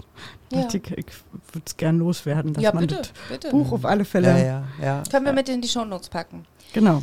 Ähm, wenn wir jetzt in den nächsten Bereich gehen, dann ist es Kompetenzbereich 3, das interprofessionelle Handeln und Gestalten. Da wäre jetzt ja mal interessant zu wissen, wer eure interprofessionellen Ansprechpartner so sind. Also mit welchen Menschen arbeitet ihr so tagtäglich zusammen? Wer begleitet euch da eigentlich so? Das sind so viele. Ja, Sehr bitte. viele. Alle Wir haben. Zeit. Ja.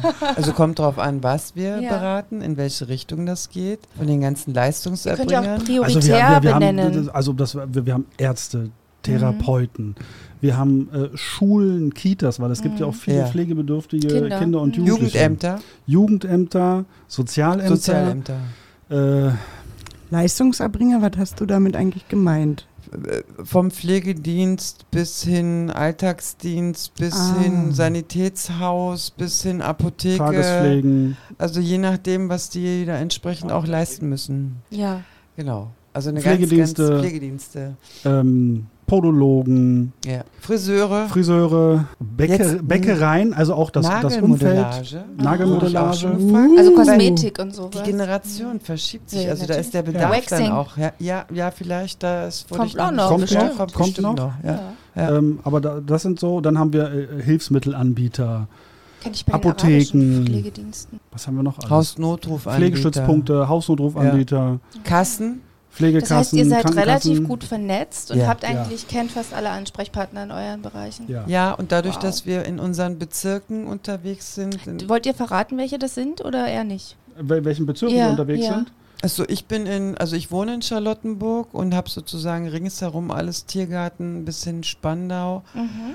bis Neukölln, Kreuzberg habe ich auch noch. Oh, Also das ist ein ganz breites schön Spektrum. großer ja, Bereich, Ja, okay. ja. Na, aber ich bin in Kreuzberg groß geworden. Ja. Ich kenne da meinen Kiez anders. Und das ist dann in der Verbindung dann auch nochmal gut. Und wenn man den kennt, also dieses, ich sage nicht, Vitamin B ist es nicht, aber ich bin so eine, ich, ich vernetze gerne. Dann kenne ich dich, dann kenne ich ihn und dann bringe ich euch zusammen und ziehe mich dann auch raus und sage mir, okay, den Rest macht ihr dann selber. ja, perfekt, das ist Ja, doch toll. Ja. ja. Und weil, willst du es auch verraten? Ja, ja, ich bin, also ich bin Berlin-Brandenburg Mhm. unterwegs, aber mein Kerngebiet als für Beratung ist so der Südosten von Berlin. Mhm. Da bin ich viel unterwegs. Und als Sachverständiger bundesweit. Okay, wow, okay. Für die, die nicht aus Berlin kommen, was ist der Südosten? Ach so, ja, der Südosten ist äh, also Neukölln, Köpenick, Marzahn, Hellersdorf, äh, schön, rund um den schönen Flughafen Schönefeld. ja, Ja, okay, Um so einen Johannesthal, ja. BER-Flughafen bin ich unterwegs. Aber also äh, äh, als, sage ich mal, Chef ist man eigentlich auch überall Mhm. unterwegs. Okay. Genau, und die Spezialfälle. Und die Spezialfälle. Ach so, was vielleicht auch interessant ist, wir haben im, äh, unter uns Teamkolleginnen jeder so sein Spezialgebiet. Mhm. Wir haben zwei, äh, die aus der Kinderpflege kommen, da holen wir natürlich den Input. Dann haben wir eine Kollegin, die war früher beim medizinischen Dienst als Gutachterin. Meine Spezialität sind Widersprüche und dadurch ergänzen wir uns dann auch untereinander total. Wow, Ja. okay. Richtig toll, das finde ich toll. Dann sind wir mit dem Kompetenzbereich 3 auch schon fertig. Ja, Und wechseln in den Kompetenzbereich 4, der jetzt explodieren könnte, weil wir sind ja eigentlich Grundlage hier im rechtlichen Bereich. Deshalb müssen wir uns auf jeden Fall ein bisschen beschränken. Welches SGB, weil es gibt ja insgesamt zwölf, welches SGB ist denn hierfür verantwortlich? Welches ziehe ich denn zu Rate? Elf. Elf. Und fünf. Und fünf? Also fünf auch, ja, aber Wegen- hauptsächlich Was elf. hättest du hier im Fünfer? Na, also gut, ja, ich weiß nicht, Nee, ob da nicht. sind, das, sieht man jetzt nicht, ne? Wenn Okay. der irgendwie Behandlungspflege hätte, würde ich den Fünfer noch hinzuziehen. Vielleicht Ja. Hilfsmittel? Im Hilfsmittelbereich könnte Ja. man. Ja. Aber eher elf. Also elf Medikamente die stellen, wenn er möchte. Medikamente stellen Ja, würde dann in, der, in die Grundpflege reinfallen und Ach würde so. dann mit, dem, Ja. mit, der, mit den Pflegeleistungen kompensiert werden. Okay, also fünf vielleicht, elf auch definitiv. Elf definitiv. Mhm. Vielleicht sogar. Nee, Nee, zwölf elf. nicht. Jetzt Elf, müsste ne? Liane ein paar Fragen, glaube ich, dazu stellen, Genau. weil sie ja tiefer in dem Thema ist. Also, dann sind wir ja genau da, was vorhin schön auch erklärt wurde. Er bräuchte einen höheren Pflegegrad, er bräuchte mehr Geld. Und was würdet ihr ihm alle beraten? Wohnformen oder Hilfsmittel? Was? Und Jetzt dürft ihr loslegen. so, jetzt müsst ihr loslegen. Bist du, schon, du bist im Kopf schon, ich gebe dir mal Stichwörter, ne? Ich bin durch. Also ich würde das, ich würde der Reihe nach gehen, Von oben nach unten. von oben nach unten, Mhm. Einstieg in die Badewanne. Mhm. Entweder ein Badewannenbrett, ein Badewannenlifter oder wenn das alles irgendwie Murks ist, sogar ein Badumbau im Rahmen Wohnumfeld verbessernde Maßnahmen. Da gibt ist es das auch SGB 11? Das ist SGB Ja. 11. Die, 40, Paragraph 40 SGB 11. Genau, und Badewannenbrett und Lifter ist SGB 5. Das ist äh, Hilfsmittel Paragraph 39. Ja, und wir könnten das schon, das ist nämlich das Spannende. Wir als äh, anerkannte Beratungsstellen dürfen nämlich seit 1.1. Hilfsmittel empfehlen. Das heißt, wir Mm. dürfen, also ich, ich Wir haben eine Verordnungsermächtigung. Ja, wir machen mal. Gänsefüßchen-Verordnung. Also wir dürfen, wir haben den, einen bestimmten Auszug aus dem Hilfsmittelverzeichnis und dürfen dann eben diese Sachen empfehlen. Die Leute müssen damit zu einem Anbieter gehen. Der muss das innerhalb von zwei Wochen oder die müssen innerhalb von zwei Wochen hingehen. Der muss das Ganze bearbeiten bei der Kasse und dann den Rückmeldung geben oder liefern. Das können wir eben auch schon machen. Ansonsten läuft das ja über den Hausarzt. Ja. Durftet ihr vorher nicht empfehlen, Nein. welche Produkt? Nein. Nein. Empfehlen ja, es wurde nie gehört, nicht Aber gesehen, es hat keinen genau, interessiert. Ja. Aber jetzt dürfen wir es richtig. Es gibt richtig vom GKV gibt es Eine richtig eine Richtlinie Mhm. und ein Formular, Da was uns eben wir genau vorgibt. Pflege auch mal hin. Mhm. So wie bei Ja. den Physiotherapeuten, dass sie selber Weil Ja. Rezepte letztens ausstellen festgestellt Genau. habe, Rollatoren sind nicht auf der Liste. Nee, Ja. das kann man ja bei Lidl kaufen. Nein. Aber das war eben, das, das gab es gar Mhm. nicht und auch als es äh, eingeführt wurde, ähm, weiß ich, können wir, dürfen wir vielleicht auf eine Folge bei uns verweisen, da geht es eben um diese, Ja, bitte. diese, Bitte. diese. Hilfsmittelrichtlinie, haben wir extra eine Folge gemacht und machen das auch in den Beratungen, dass wir den Leuten so einen Infoschreiben mitgeben mit einem QR-Code, wo dann der, cool. der Leistungserbringer das scannen kann, weil meistens die Antwort kommt, Kenn ich nicht. kenne ich nicht, hat kein Arzt gemacht, mache ich nicht. Ja, Mhm. So, was eigentlich falsch ist. genau. Mhm. Ich habe es aber jetzt wieder getestet. Ich habe wieder so einen Testlauf. Mal sehen, ob es funktioniert. Ja, mal gucken. Ja. Ähm, Badewannentür wollte ich noch sagen. Bevor man umbaut, kann man vielleicht auch noch an eine Badewannentür denken. Uh, gut. Badewannentür, ja. Nee, ja. nicht aber, ich finde die gut. Naja, okay, ist Geschmackssache. Also ich finde die überhaupt nicht gut, weil da ist trotzdem ein Einstieg von mindestens 15 Cent. Ja, Auch das eine Problem bei diesen- ja. Ja, bei diesen Badewannen, das ist das, äh, bei den Badewannentüren das große Problem ist, wenn das Wasser noch drin ist, musst du so Ah. lange warten. Bis es Ach, raus du ist. Ja dann. Ja, ja. Genau. Ja. Ja. Aber das, äh, äh, das empfehle ich wiederum, wenn da irgendwie andere Familienangehörige da sind, die gerne baden. Dann Ja. hat man nämlich noch die Badewanne. Ansonsten Umbau zu einer barrierefreien Dusche. Wollte ich gerade Ja. sagen, aber er will ja gerne baden, also wäre das vielleicht schon eher Aber die da gibt es auch nicht viel Geld ne? für den Umbau, oder? 4000 Euro. 4000 Euro. Das reicht aber nicht, um Bad umzubauen. Wenn man, Doch. wenn man, Ja? äh, äh, wenn man einen teuren Anbieter nimmt, dann reicht es nicht. Ich habe auch mal ein Angebot in der Pflegekasse erhalten, da ging es um mit einem Jacuzzi und äh, Whirlpool und so weiter. Ja, da habe ich gesagt, ah, das funktioniert dann nicht. Ja, er hätte Okay. Rückenschmerzen, er braucht dieses Massageteil. 4000 gibt es, ob man damit klarkommt oder nicht, ist dann interessiert die Pflegeversicherung Mhm. nicht.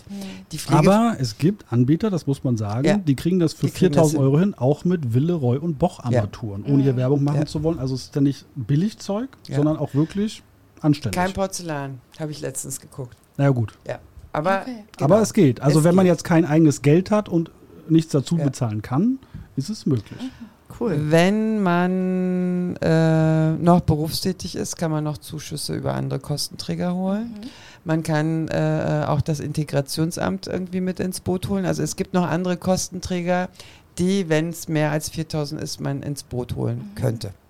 Und es Okay. gibt auch Stiftungen, Ja. an die an die man rantreten kann, Ah, ja. die Ja. sowas auch mitfinanzieren können. Also man hat eigentlich Multiple auch Also, Sklerose. ich wollte gerade sagen, wahrscheinlich bei toll. den, M- äh, bei, bei den eher seltenen Erkrankungen, aber EMS kenne ich auch, dass Ja. die Stiftung gerne mitfinanziert. Genau, genau. Ja. Also das, das Ja. gibt es auch. Aber wie gesagt, hier könnte man erstmal mit einem Badewannenlifter. Mhm. Er badet gerne, er setzt sich rauf, sogar mit einer Drehscheibe. Mhm. Ja. Und der Einstieg ist sichergestellt und er kann weiterhin baden. Mhm. Ja. Sturzgefahr sehe ich als Berliner Wohnung, Mhm. Schwellenentfernung. Mhm. Könnte man dann auch über Wohnraumanpassung machen? Eine gute Altbauwohnung in Friedrichshain. Ja. Mensch, die hat doch gar nicht so breite Türen eigentlich, oder? Hm, Flügeltüren wahrscheinlich, hoffen wir mal. Also selbst wenn man es, wenn man die Türschwellen, ist auch schon öfters vorgekommen, dass die Hausinhaber dann gesagt haben, nee, was ich was, wenn jetzt ein altes Haus war, ich möchte nicht, dass die Türschwellen rausgerissen werden. Es gibt mittlerweile auch äh, so verlängerte Rampensysteme, die Mhm. man anpassen So kann, wo man rüberlaufen kann, kann. genau, die, Genau. Geht Ja. alles. ja, und die Ja. könnte man ja zur Not auch nochmal hübsch machen, dass es ästhetisch Ja. auch gut aussieht. Und oder Wohnraumanpassung, wie gesagt, es gibt zwar einen finanziellen Zuschuss, aber die Pflegekasse interessiert sich nicht, wie reagiert der Vermieter. So. Mhm, genau, also das dieses ganze richtig. Prozedere mit dem Vermieter, mit dem Eigentümer, muss der die Pflegebedürftige selber machen. Ja. Und daran Gott. scheitert es meistens, gerade in Berlin, Ja, weil da irgendwie. Pseudo-Ausreden kommen, Mhm. wo es abgelehnt wird. Aber oder, bei oder. bestimmten extremen Erkrankungen, ähm, das habe ich, weil ich sagte, das ist so ein Thema, das habe ich mal Ja. unterrichtet, deshalb habe ich da so ein paar ähm, exemplarische Fälle rausgesucht, wo auch Klagen von Ja. Erkrankten ähm, dazu geführt haben, dass dann umgebaut werden musste. Also bestimmte Erkrankungen. Wundervolle BSG-Urteile Ja, gibt es zur ganz genau. Wohnraumanpassung. Ja. Genau, und die habe ich dann auch rausgesucht, ähm, damit man halt auch argumentieren Genau. kann. Aber es ist halt nicht immer möglich, Ja.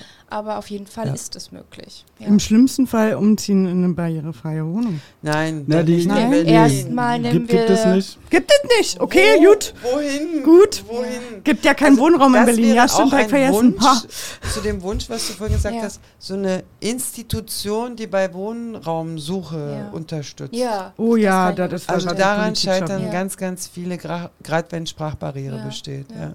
Ja. Und nachher musst du wahrscheinlich noch in so ein betreutes Wohnen dann ziehen und wieder das dazu zahlen. Ja, und ja, das ja. will man Oh auch nicht. Gott, Genau, ja. Genau.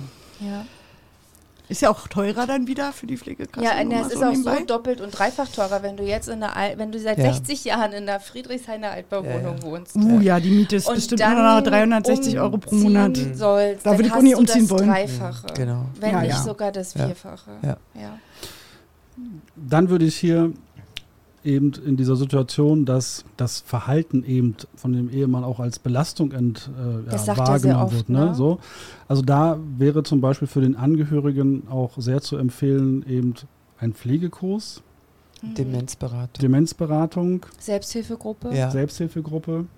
Ich liebe ja die Alzheimer-Angehörigen-Initiative. Die sind ja im Oktober, ne? Im Ja. Roten Rathaus haben die ja immer ihr großes Treffen, ne? Ja. Aber Ja. die sitzen ja äh, in Berlin und ich habe die äh, äh, Frau Drehnhaus-Wagner, die im Vorstand ist, persönlich kennengelernt. Eine bezaubernde Mhm. Person und so Ich mit gehe auch gerne dahin da. in die, zu dieser Veranstaltung. Ja. Und zumal die auch diese Urlaube und so weiter organisieren. Also da gibt es eine Oh, sehr, sehr schön. gute Struktur dahinter. Deswegen empfehle ich die auch sehr gerne. ja, ja. Wir machen selber auch Demenzberatung. Das machen wir auch. Mhm. Genau. Wir sind, also es gibt ja äh, Demenzpartner, Ja. Mhm. da sind wir auch mit bei und bieten da hingehend Kurse an, weil eben die Angehörigen in solchen Situationen Ja. sehr oft außer Acht gelassen werden. Ne? Es Ja, wird ja. immer sich auf den Betroffenen gestürzt. Ja, aber genau da Ja. ist der Angehörige. Aber die Angehörigen sind eben ganz wichtig, dass Ja. man sich auch um die kümmert. Und dann sollte man die Möglichkeiten eben, die vorhanden sind, Ja.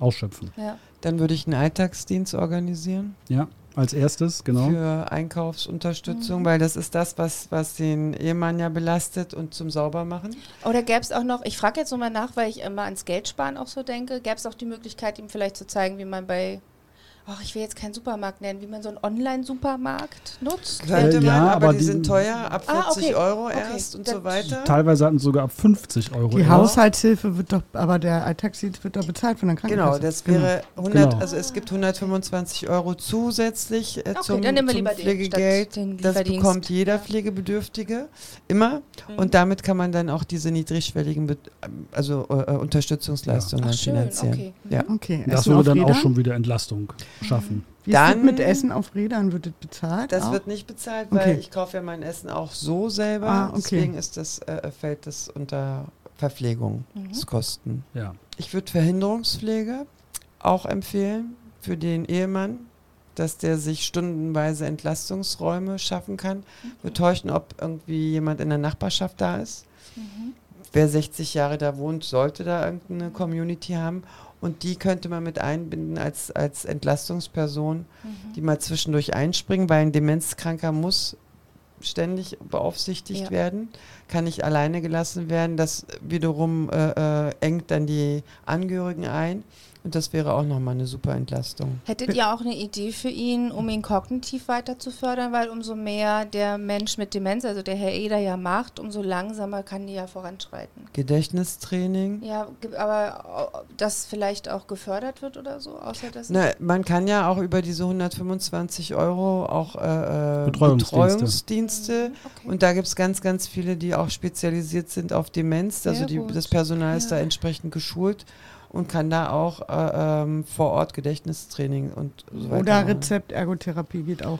Genau, das wäre die nächste Ja. Idee. Hm, Aber okay. die, man kann eben auch, also unter diese Betreuungsdienste, wenn man das jetzt zum Beispiel hier in Berlin nimmt, da gibt es ja eben, wie heißt das, Pflegeunterstützungs, wo die Alltagsdienste gelistet sind. Puck. Puck. Genau, Pflegeunterstützung. Ich weiß gar nicht, wofür das geht. Keine Ahnung. Gesellschaft? Da sind die alle gelistet. Und da gibt es eben auch eben spezielle Angebote Ja. für demenzielle Erkrankungen, die eben auch, die müssen ja entsprechend geschult werden. Das ist ja, Ja. nicht so, dass man macht Ja. einen Betreuungsdienst auf und dann legt los, sondern die müssen geschult werden, die müssen Fortbildung nachweisen, Kurse und sowas, Mhm. wo man das eben wirklich gezielt ähm, ja, fördern kann. Und es gibt Demenzcafés. Ja, genau. Das Auch finde ich auch gut, ja. schön. Da Ja. ist so ein bis zweimal wöchentlich Treff. Und dann gibt es die Möglichkeit auch, ich glaube, das kommt hier noch nicht zum Tragen, aber die sogenannte Tagespflege. Das hatte ich Ja. auch überlegt, aber ich war mir auch nicht sicher, ob das geht. also noch wahrscheinlich nicht, noch Mhm. ist, denke ich mal, die Belastung nicht so hoch. Ja. Aber Tagespflege gibt es auch ganz viel für Demenzerkrankte Mhm. speziell. Und das finde ich, ich beschreibe, ich umschreibe das immer, das ist so Kita für Erwachsene. ja, ja. Und sagt dann auch, ich war auch immer ganz entspannt, wenn ich mein Kind in der Kita abgeben konnte und zur Arbeit fahren konnte. Weil, okay, der Mann ist zwar jetzt selber auch Rentner, aber das wäre nochmal eine Entlastung für ihn. Und der Sohn könnte dadurch auch entlastet sein. Und man weiß, ah, okay, der ist gut versorgt. Ja, Das kann man ja auch eins bis fünf Tage in der Woche machen. ja, genau. Fördert auch halt quasi ja dann wieder ähm, die Demenzerkrankung, Mhm. weil die ja da anders beschäftigt werden Mhm. und dann die Nee, vielleicht nicht stoppt sofort die schreitet. Demenzerkrankung. Meine ich ja. Mhm. Ja. Äh, verkehrt formuliert, aber ihr Ja. wusstet, was ich meine. Ja, so. ja. Und das ist auch eine Leistung, die add-on, also noch zusätzlich okay, draufkommt. Das sind auch nochmal 669 Euro für die Wow. Tagespflege. Wie ist das nochmal mit der Verhinderung? Da muss ich einmal nochmal einen Stück zurück. Du hast es ja. Verhinderungspflege. So, ich kenne die klassisch, dass die ja dann stationär gehen für ein paar Wochen, wenn der Angehörige Urlaub braucht. Mhm. Es gibt die stundenweise als auch die tageweise Verhinderungspflege. ah, okay. Und man kann dann, ich sage mal, wenn ich mittwochs meinen Pilateskurs habe und dann kein, keine Betreuung sicherstellen kann, kann ich dann in der Zeit eine Ersatzpflegeperson einsetzen. Ja, genau. Und das, das Schöne an dieser Leistung ist, dass das nicht über einen zugelassenen Dienst laufen muss. Deshalb die Nachbarn, das war nämlich genau meine Nachfrage, Ja. ob die Nachbarn dann dafür Geld kriegen. Die einzige Leistung, die über eine Privatperson dann laufen kann. Mhm, Okay. Ja, alles andere ist an zugelassenen Diensten Okay. gekoppelt. Ja. 2418 Euro Pro Monat. pro. Jahr. Pro Jahr. Jedes Jahr. Okay. Zusätzlich. Das ist ein cooler Studentenjob, nochmal so nebenbei. Ne? Fällt euch noch was ein? Die größte Hürde, also das, das Schlimmste, was hier, glaube ich, eigentlich passiert, ist eben, wenn das jetzt so passiert, und das erleben wir auch tagtäglich, dass die Leute keine Pflegedienste finden. Oh ja. Ja? Und da ist immer wieder die Frage, was mache ich dann? Und da kommen wir dann tatsächlich ins Spiel, indem wir dann über die Pflegekurse, diese häuslichen Schulungen, die Leute in der Häuslichkeit so weit zumindest an die Pflege heranführen und fit machen, dass die Angehörigen das, soweit sie es möchten, übernehmen können und wissen, wie es geht, bis dann ein Pflegedienst gefunden ist, weil es gibt so gut wie keine alternativen Möglichkeiten. Mhm. Das ist das große Grundproblem. Es ist ja leider so, dass Pflegedienste teilweise kündigen müssen. Schwerst pflegebedürftige Menschen, Ja. Krass, ja. Haben wir auch schon die viel gehabt. ja. teilweise noch im Berufsleben stehen, aber Ja. die Pflege brauchen und dann nicht wissen, wie sie dann in einer Woche dann versorgt werden. Ja. Es gibt leider in Berlin ganz, Ja, ganz ja. viele Menschen, die komplett einsam sind. Die brauchen diese fremde Hilfe. Krass, ja. Äh, Ich brauche kurz, ähm, weil es ja auch emotional berührend ist, wenn man so eine Schicksale hört. Aber meine Frage war, weil auch oft ähm, bei so einem Fallbeispiel, also ähnlich wird es ja auch unterrichtet, wirklich sehr, sehr ähnlich, auch immer das Pflegebett von den Schülern genannt wird, wo ich dann auch immer denke, hm, Mhm. Paar und zusammen und Ah, die ah. wollen ja vielleicht auch noch Intimität und hm, so. Ja. Also Lattenrost, Ich ja, es gibt sagen, ja diese kann so neuen Lattenroste ne? Genau, Genau. deswegen wollte Die kann man hinaus. mittlerweile verordnen lassen. Ja. Das geht, ne? Die so, so, aber Pflegebett, Aber hier ist definitiv noch kein Pflegebett. Genau. Nee, der ist so mobil. Genau. Genau. Es gibt Ja. aber auch Ehebetten, die andere Funktionen haben mit Ja. Hochfahr Ja, ja, und genau. äh, Ja. Rücken Richtig. hochfahren und so. Man Ja. sollte einfach Aber gucken, ob es da Pflegebett- was gibt. Nee. Genau. Also definitiv, dazu ist er noch zu Genau, mobil. da, da sage ich auch immer, warum nennt ihr mir das Pflegebett? Warum? Hm. Habt, ja, vielleicht als erstes erstmal hin Assoziation, Ja, genau. Weil sie damit arbeiten. Ja. Genau. Nee, aber das, glaube ich, noch wäre zu Ja. früh. habt ihr Ja. noch einen Punkt, sonst würden wir in den Kompetenzbereich 5 gehen. Was auch möglich Ja. wäre, äh, so ein mobiles, äh, wie so eine Uhr, wie so eine Smartwatch. Ah, Stimmt, ja. auch gut. Also ja, Hausnotruf Rufdienst. umgekehrt, so Ortungsdienst, gibt es ja mittlerweile auch in verschiedenen Versionen. Ja, man Aber könnte auch tatsächlich eine Smartwatch nehmen und eine App draufpacken. Könnte man, Ja. die, die meisten können damit nicht umgehen. Und, Die vielleicht äh, äh, schon. Ja, also müsste man Ja, halt das, schauen. das Problem bei diesen Sachen ist, es muss, äh, das sage ich immer wieder, ein Anbieter sein, wo wirklich das Gerät eine automatische Ja. Sturzerkennung hat. Es Genau. bringt niemandem, Ja. und wir haben das leider Gottes in der ganzen Zeit wirklich mehrfach erlebt, dass die Leute dann tot gefunden wurden, weil die sind dann Berliner Altbau an der Türschwelle hängen geblieben, gestürzt und am nächsten Morgen oder so erst gefunden worden. Und es gibt mittlerweile Sturzerfassungssysteme, Mhm. wenn derjenige Auch am fällt, Sensor am Bett, Ja. oder? Ja, Genau. Na, aber auch mobile mittlerweile. Ja. Die Ah. fallen Ja. und dann registriert das Gerät, es passiert keine Bewegung mehr, Hm. löst einen Alarm aus und dann wird geguckt, was ist passiert. Also me- mein Ring erkennt, wenn ich mich nicht bewege, aber es wird kein Alarm ausgelöst. Aber ich könnte es, glaube ich, Aber sowas einstellen. dann, Ja, genau, ja, ja. sowas. Sowas. Genau. Also es, ja. es muss irgendein Medium sein, was, Ja. weil wenn die Leute stürzen und sich nicht, Hm. also das Letzte, was die Leute in dem Alter machen, erstmal denken, ich schlafe. Ja. ich muss hier irgendwo drücken. ja, Ja. Und die meisten, das muss man leider auch sagen, das erleben wir auch sehr oft, die legen das Ding dann. da kommt man da rein, dann hängt das Ding irgendwo, haben sie ein Haus so, ja, der hängt da hinten und so. Ja, den sollen sie aber eigentlich oben haben. Ach, in der Wohnung brauche ich den doch nicht. Ja. Mir fällt auch noch eins ein, ich hatte ja auch eine dementkranke Oma, der haben wir einen Sensor in ihre Schuhe gebaut, weil die Mhm. ja mal spazieren gegangen ist, bis weiß ich wohin. Und die hat ja auch keinen Schmuck und nichts mehr, hier dementkranker. Und die hat aber immer die gleichen Schuhe getragen. Also haben wir die in die Sohle Okay. einbauen Ja. lassen. Genau, da ist halt die Frage, darf man das? Da müsste man jetzt über Betreuung und Darf man. Ne, das ist Das wäre auch wieder Recht, Betreuung und Ja, so weiter, genau, Vorsorgevollmacht. Genau. Patienten- Aber wir sind ja noch, genau, wir sind in dem Kompetenzbereich, passt ja. Okay. Aber wir leiten jetzt trotzdem sanft drüber und ich Mhm. muss schon mal ein Kompliment sagen. Ich liebe diese Folge jetzt schon, weil ich werde sie im Unterricht benutzen, weil genau dieses Fallbeispiel muss ich unterrichten. So, hört euch das an. Ja, Wir wunderbar. Genau, Kompetenzbereich 5, das ist der wissenschaftliche Bereich, also wissenschaftliche Erkenntnisse, berufsethische Erkenntnisse und Pflegemodelle sind ja dann wieder meine Spezialität.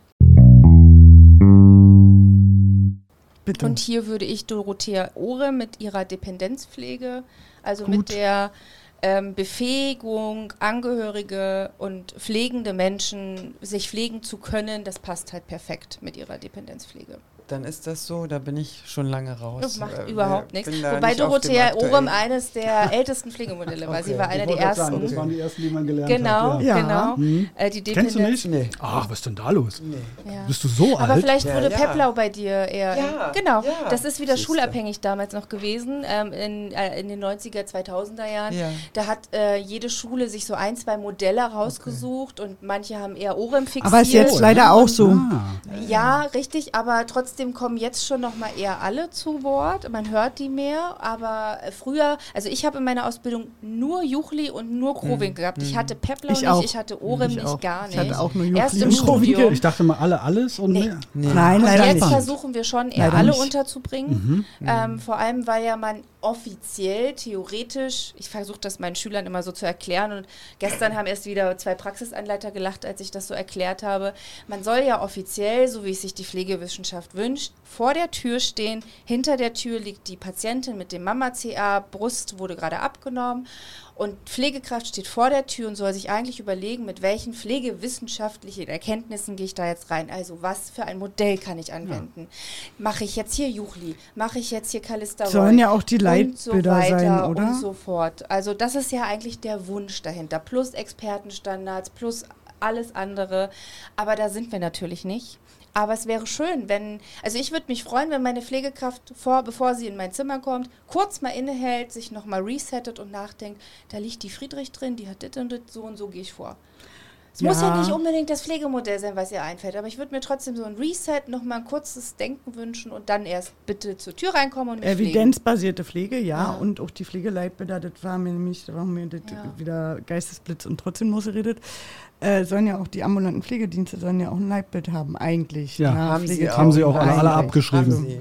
alle Das abgeschrieben. Steht, ja, natürlich. Das Ja, steht das auf ist der ja auch- Homepage. Aber im nicht die Vertrag. da, also da finde ich immer keine Vielfalt, muss ich Nee, mal sagen. Da mir- ja. finde ich keinen Friedemann, keinen Peplau. Dann und brauchen nix. wir auch, also ich finde nicht, dass wir Pflegeleitbilder brauchen, wenn man eh nicht danach arbeitet. Das Ja, das nicht. auch. Dann Das sollen sie lieber alle den so. E-Tex-Kodex ausdrucken und hinhängen und fertig ist. Das wäre schon mal gut. weil sie es ja. alle nicht verstanden haben, worum es Ja. eigentlich Ja, geht. Richtig, genau. genau. Da, Das ist das Problem. Ja, Ja. richtig. Die machen, muss es doch also es unterrichten und nicht kannst. Werden, es werden Sachen gemacht, weil die gemacht werden müssen, Ja. nicht weil die gemacht werden wollen oder weil, weil die der Aber Sinn wir können ja auch die Pflegemodelle nicht abrechnen, genauso wie die Pflegediagnosen Aber das nicht wäre abrechnen halt schön, können. wenn wir dahin kämen. Doch, Erwin Böhm können wir abrechnen. Das ist das einzige Pflegemodell, was man abrechnen kann. Ja, Aber der wird Das ja auch bezahlt bei der von Zertifizierung. 14 oder Ja. so.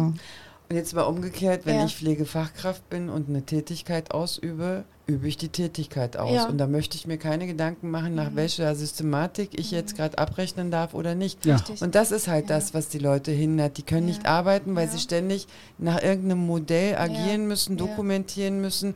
Die KI definitiv ja. Und da soll sie die Pflegefachkräfte Ja. unterstützen und nicht die Menschen waschen. Ja. Aber trotzdem müsste man die Diagnosen mal abrechnen können, vernünftig, oder? Ja. Ja, Pflegediagnosen. natürlich. Ja, Ja, ja, klar. Ja, und, Ja. und ich, ich, also ich persönlich glaube nicht, dass eine Pflegekraft das hindert, wenn sie mal kurz in sich geht und überlegt, ob sie, nach welcher Art sie hier vielleicht arbeitet. Das nicht. Nee, und das, aber das, äh, wenn ich das mal so resümiere, das machen wir hier auch. Wenn, Ja. wenn ich jetzt so an so eine Beratungssituation in der Ja. Häuslichkeit denke, dann ich sitze da und unterhalte mich und bin im Kopf aber die ganze Zeit am Rattern. Tüt. Ja, okay, genau. ich muss das machen, das machen, das machen, das, was, wie gehe ich hier um, wie gehe ich hier vor, was muss ich machen? Also, ich glaube, das machen aber alle irgendwie. Genau, und das versuche ich dann Tuns, immer ne? einzuordnen. Also ich versuche auch den, den äh, Auszubildenden zu sagen, wenn ihr dann ins Zimmer geht, dann macht ihr das automatisch. Und wir wollen jetzt anhand, dann hat man den Ja, Fall zum Beispiel Mama CA Brustkrebs, dann lesen wir uns den durch und dann machen wir das genauso wie wir gerade, Schritt für Schritt, jede Ja. Handlung. Und dann gucken wir mal aber, wo die Handlung herkommt, wissenschaftlich. Wer hat jetzt genau diese Handlung erfunden? Warum macht ihr das? Warum macht ihr das? Ja, okay. Warum sprecht ihr so mit ihr? Und dann mm, leuchtet bei denen auf, ach, das ist mit evidenzbasiert Ja. gemeint. Ja. Ich Ja. mache das eigentlich aus dem Bauch heraus, Ja, aber ja. es hat ein Wissenschaftler vorher er, ergründet. Und ich Na. glaube, das ist dann schon, was wir eingangs Ja. gesagt haben, also ich denke dann nicht mehr. Das Aber das ist das Analysewissen, was in der Ausbildung verlangt wir wird und was doch schwer Ja, ja. ist. Und da müssen wir hin und das will ich, dass das alle Menschen wissen. Nicht nur Gesundheitsminister Karl Lauterbach, sondern auch die FDP, damit sie nicht wieder irgendwelche blöden Gesetze macht, dass die Pflegekraft, bevor sie eine Handlung tut, wissenschaftlich nachdenkt, wie der Arzt Wir auch, sind hochprofessionell. Ja. Ja. Haltung. Ja, und das ist, also Ja. wenn ich da mal den Bogen Ja. ganz, äh, zur Pflegebegutachtung ähm, spannen darf. Das erlebe ich ja als, also ich darf mich ja nur Gerichtsgutachter nennen, wenn ich tatsächlich für Gerichte Gutachten schreibe. So, jetzt mache ich das. Mein Umfeld denkt, hä, wer ist ja Pflegekraft? Warum? Wir haben diesen Beruf zwei Jahre lang gelernt, richtig gelernt und eben auch genau einmal von hinten zu gucken, wenn ich rückwärts gehe, wo komme ich dann eigentlich an? Richtig. Und das ist das, was wir bei uns den Sachverständigen auch mal sagen. Es funktioniert alles nach dem gleichen Prinzip. Alles. Ja. Du Genau. musst einfach nur mal rückwärts gucken, dann kannst du auch überprüfen, ob das, was du da geschrieben hast, Ja, Sinn macht. richtig ist ja. oder nicht. Ja. Wenn du es von vorne guckst, Genau so mache ich es auch. Ich, Ne? Wir gehen immer in die, wir gehen immer, das ist mittlerweile so ein Lieblingswort von mir, wir gucken jetzt mal retroperspektiv. Ja. Backward. Ja, ja, ganz wichtig. einfach rückwärts gucken. Genau. Fällt dir noch Natürlich. Assessment, Ethik ein? Ja. Äh, dafür Expertenstandard, ja, zur Sturz. Kommunikation mit Demenz. Expertenstandard Sturz. Beziehungsgestaltung mit Demenz, Genau. Mobilitätsförderung, Sturz-Expertenstandard, Ja, Hautintegrität. genau. Und sämtliche Assessments. Ja. Barte-Index, Bildensskala, Äh, Sturzassessment. Wobei man so die nicht mehr wirklich anwendet, weil die ähm, keine Aussagekraft haben. Na, sie sind nicht ganz evidenzbasiert. Also Baden, Norton und Waterloo müsstest du eigentlich miteinander kombinieren, damit sie eine richtige Sie äh, dürfen sie im Reliabilität haben. Sachverständigen- Nee, sie Verfahren dürfen nicht sie verwenden. gar nicht, aber wir, ich rede äh, genau Ja. in der Pflege, aber genau das wollte ich gerade wissen. Ähm, es gibt ja auch den Mini-Mental-Status-Test. Ja. Dürft Zum ihr Beispiel? irgendwelche Demenztests machen mit denjenigen? Ja, wir dürfen es machen, aber es hat also in dem Bereich keine, Auswirkung. Aussagekraft. Okay. Das würde man dann machen, wenn man jetzt zum Beispiel auf drei gehen will und man Okay. käme, also man würde den Widerspruch so aufbauen, dass er von hinten gedacht so Ja. hieb- und stichfest ist, Ja, dass okay. die, die Kasse dagegen nicht vorgehen könnte. Ja. Dann würde man auch sich überlegen, Assessment mit reinzupacken, wobei da ist das so, dass die Sachbearbeiter, die das meistens auf den Tisch kriegen, davon keine Ahnung haben und das nicht verstehen. Das verstehe ich aber auch nicht. Ich verstehe das nicht, dass da ein fremder, dass da ein in, in Setting fremder Mensch sitzt. Das kann ich nicht nachvollziehen. Na gut, egal. Experten- Pflegekammer, bundesweite Pflegekammer. wenn dann, also wir wenden die schon an, wir nutzen sie auch. Ja, okay. Also man muss die zum Beispiel auch, wenn man äh, jetzt in, in, wenn man auch als Gutachter arbeitet, auf Widersprüche oder Gerichte, was Ja. auch immer, wenn schon Assessments vorher vorhanden sind, egal welche, muss man das gleiche nochmal anwenden, Okay. um im Verhältnis zu sehen, Die Verschlechterung. hat sich was getan. Übrigens auch was. Ja, wir werden dafür bezahlt, dass die Menschen schlechter werden. Nee, das stimmt aktivierende nicht. Pflege, nee, nee, nee, doch, nee. doch, aktivierende Pflege. Ich finde, in einer professionellen Pflege müsste mehr Geld geben, dass ich geschafft habe, dass es dem Patienten oder der Patientin besser geht. Also ich weiß ja, dass ihr die Experten seid, aber meines Wissens nach kriegen Pflegeeinrichtungen oder auch Pflegekräfte oder dass es da einen Bonus gibt, wenn man besser wird. Ein, Moment, ganz, Einmalig? Ja, ein, einmalig und das, Okay. Den gibt es nur auf dem Papier. Weil es muss aus den Unterlagen und aus dem Antrag eindeutig hervorgehen, dass das Ergebnis dieser Pflege ist. Okay. Aber, es, aber auf jeden Fall wird, kann man auch bezahlt werden, wenn man besser wird. Naja. Habe ich in Könnte. den acht Jahren Pflegeversicherung zweimal erlebt. Okay. im Heim müsste es, aber Ja, nicht aber im ambulanten ich, Dienst, ich, oder? Ich äh, finde das ist aber wichtig, weil ja ganz oft damit geworben wird. Das, deshalb frage ich jetzt auch Ja, nach. ja, damit nee. wird oft geworben, man kann auch besser werden. Heiße es Luft. gibt Geld. Okay. Ja. Wenn Heiße wir dann wieder eine tolle Dokumentation hätten, aus der das hervorgehen würde, wäre es kein Problem. Aber solange da drin steht, sieht fern und ist glücklich. Ja, hatte Stuhlgang. Ja. Ja, Ach du Jemini. Okay, aber wir haben wissenschaftlich die Modelle. Wir haben gesagt, viele Expertenstandards, wir haben ein Assessment-Instrument gesagt, hier ist noch Ethik, lebenslanges Lernen drin. Das heißt, ähm, man muss ja auch lebenslang lernen. Dieses Fallbeispiel triggert verschiedene Dinge, Diversity und so weiter. Und wir haben auch Ethik drin, so ein bisschen Dilemma. Und ähm, Ja, das du hast ja den IC, Rollenkonflikt haben wir genau, halt, ne? Genau. ICN-Kodex hast du schon gesagt. Genau. Also wir sind jetzt voll umfänglich und wir haben, glaube ich, die Fallanalyse war auch länger als 40 Minuten hier, gemeinsam zu viert. Ja, ich finde die aber gut. und die sehr Und gut. vor allem, du kannst Die Auszubild- damit abrechnen. Ja, absolut. Ich kann damit 90 Minuten füllen, nur damit sie den Podcast hören. Aber die Auszubildenden müssen ja wirklich 30 Minuten den Fall auseinandernehmen können. Und Ja. Medizinprodukte und Hilfsmittel genauso können wie ihr. Und ihr habt es nochmal anders gelernt. Also die müssen ja dann, deswegen nennen die mir ja dann Dinge, die vielleicht nicht richtig sind, Ja. wie das Pflegebett oder so. Aber sehr, sehr gut. Ich kann da nur den Tipp geben, wenn man sich das äh, vielleicht als Azubi einfacher machen möchte, um das zu, zu verstehen, was da passiert. Ich, mein Tipp an Angehörige ist immer, überlegen Sie einfach mal selbst, wie möchten Sie versorgt werden, wenn Sie selber nicht mehr können und was bräuchten Sie dafür alles. Dann entwickelt man so ein, so, ein, so ein Verständnis und so ein Interesse dafür, weil es kann Ein jeden von Butler, uns der mir zuwedelt, möchte ich. Also mein, mein Freund, Du musst die Leistung erst kennen, um das dir zu wünschen. Ja, genau. Ja. Aber Mein- du, du, mein- ne? Ich glaube, mein Partner würde sich als erstes äh, eine Urinflasche anschaffen. Der fand das so toll, im Krankenhaus nicht aufstehen zu müssen. Ach du Oh Jemini. je, Aber so unterschiedlich. Ich fände zum Beispiel ein. Steckbecken fände ich Horror. Ich Ganz auch. Ich, aber ich die auch. Urinflasche für Frauen habe ich noch nicht ausprobiert. Oh Gott, Aber nein, die gibt es ja auch. Ja. Aber, äh, ja klar, aber die Urinflasche für Männer, für Bequemlichkeit, man muss nicht mehr aufstehen. Ja, Ja, ja. Ja, aber es macht keinen Spaß. ja das glaube ich auch nicht. Es riecht auch komisch. Okay, aber wir, enden, wir nähern uns langsam dem Ende. Genau, Und Liane würde nochmal zusammenfassen, bevor Gottes wir euch nochmal ein letztes Schlusswort geben. Ja, und äh, die Zusammenfassung ist echt krass. Also wie soll man das zusammenfassen? Die Zusammenfassung.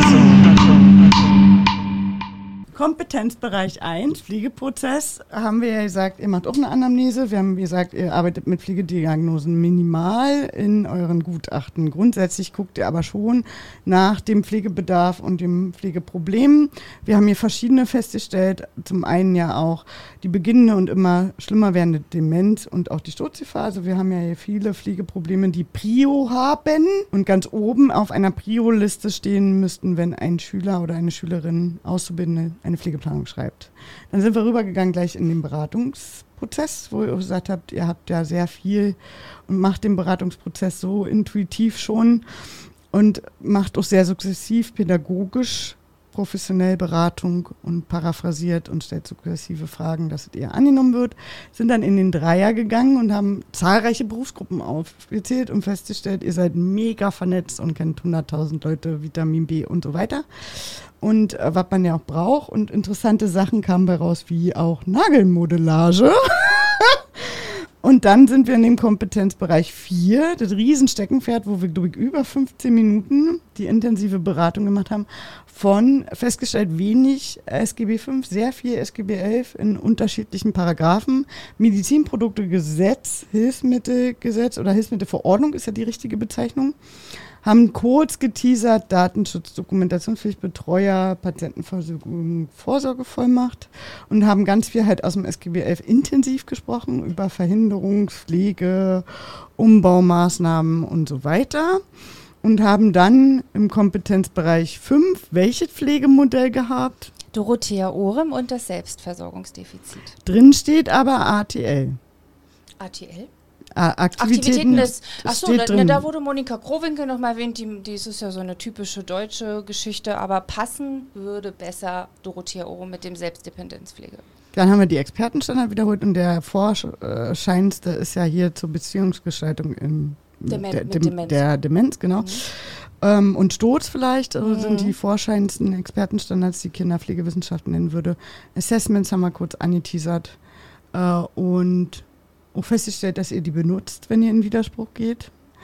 Und Aber haben dass sie besser benutzt werden müssen. und den Rollenkonflikt und die Ethik haben wir ganz kurz nochmal angeteasert. Also Ja. sehr viel Wissen. Ganz genau. Und wir würden jetzt nochmal an euch übergeben und bedanken uns ganz, ganz herzlich für diese fantastische Folge und dass wir Gast bei euch sein durften, aber ihr Gast in unserer Folge wart und wir wiederholen das bestimmt. Auf jeden Fall, das müssen wir machen. Ja, Also ich finde es äh, äh, toll, komplett eine andere Perspektive zum gleichen Thema, neues, also ganz, ganz viel neuer Input. Ich bin begeistert. Ich bin, ich fand's toll. Ja, es waren richtig schöne Stunden mit euch. Ja. Also es war wirklich goldrichtig, dass wir in Ja. den Kontakt getreten definitiv.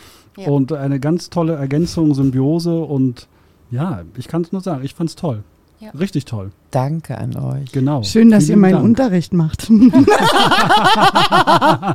Ganz, ganz lieben Dank. Wir verweisen auf euch in die Shownotes. Ähm, wir verlinken euch. Wir ähm, ja, hoffen, dass unsere ZuhörerInnen bei euch reinhören. Definitiv vor allem pflegende Angehörige, eure Zielgruppe, aber eben auch Auszubildende, die das Gefühl haben, hey, das Thema ähm, SGB überfordert mich, weil da könnt ihr wunderbar aufklären in dem Bereich. Absolut zum Abschlussprüfung lernen. Das Perfekt, ist immer eine perfekt, Abschlussprüfung, genau, überall drin, wirklich. schriftlich, mündlich ist es drin. Genau. Praktisch jetzt nicht, da muss ich jetzt nicht über Station rennen und sagen, Naja, weiß, also was wir, aber SGB wir 11 nehmen ist. ja auch, Aber- äh, Ja. aber wir nehmen ja ähm, auch praktische Prüfungen in der ambulanten Pflege ab. Ja, aber dann müssen sie es ja trotzdem nicht erklären. Nee, ist richtig, aber vielleicht macht es für die Sinn, die eh später Ja, vorhaben, in der ambulanten Pflege Fälle. zu arbeiten oder dort auch ihre Ausbildung derzeit machen, sich da schon mal schwerpunkttechnisch ähm, zu informieren. Und wir haben ja festgestellt, ihr habt ähm, ein erweitertes Praktikum, also ihr habt die Möglichkeit, ein erweitertes Praktikum zu machen. Absolut, stimmt. Und ähm, überlegt vielleicht mal, ob ihr auch in den Pflegestützpunkt geht, gerade wenn ihr nochmal Schwierigkeiten habt mit Beratung, mit Informationen, mit Anleitung. Also wenn ihr nach den 120 Stunden dort nicht beraten könnt, dann wissen wir auch nicht. Das ist Was nämlich ihr da so ein freiwilliges Praktikum, da kann man sich aussuchen, Genau, ob Hospiz, richtig. intensiv Ja. oder keine Ahnung was. Ja. Und wir empfehlen euch als Praktikum. Auf Gerne. jeden Fall, genau. Und ansonsten folgt uns bitte auf den euch bekannten Social Media Accounts, ähm, Instagram, TikTok, LinkedIn, Facebook unter Tatort Pflege minus oder Bindestrich. Äh, Und was ich zusätzlich erwähnen ja, muss, bitte? man muss auch unbedingt den Podcast mit Folgen drücken, damit man mitkriegt, wenn Sonderfolgen rauskommen. Ja, ganz genau, so eine wie, wie die heutige. Also ihr müsst bitte die Herzchen aktivieren, gebt uns Herzchen, gebt uns Feedback, wir freuen uns auf konstruktive Kritik, lasst von euch hören und ansonsten bis bald, Rian. Ciao, Kakao. Tschüss. Tschüss. Achtung, Werbung, Werbung. Wer das nicht hören will, scrollt weiter, aber es ist wichtig, wichtig. Deshalb, wir machen diesmal Werbung für den Deutschen Fachpflegekongress OP-Tag 2023 am 28. bis 29. September 2023, also dieses Jahr. Und ihr sollt euch natürlich auch gerne anmelden. Die Messe und der Kongress ist in einem Kongresszentrum in der Halle Münsterland in Münster. www.deutscher fachpflegekongress.de. Ganz genau. Und wenn ich Zeit hätte, wäre ich da. Aber Liane und ich sind genau an diesem Tag auf einem anderen Fachkongress. Aber äh, für mich interessant, weil ich arbeite in diesen Bereichen. Neben spannenden Vorträgen hört ihr nämlich von Experten und seht eine umfangreiche Ausstellung, die an zwei Tagen exklusiv Praxis- und Industrieworkshops zeigt. Ein großes Highlight ist das Get Together am Abend des ersten Kongresstages, bei dem das zehnte Kongressjubiläum gefeiert wird. Also eigentlich zwei Tage, die man nicht vermissen möchte. Und ich glaube, da gibt es gutes Essen. Wer ist denn da so alles?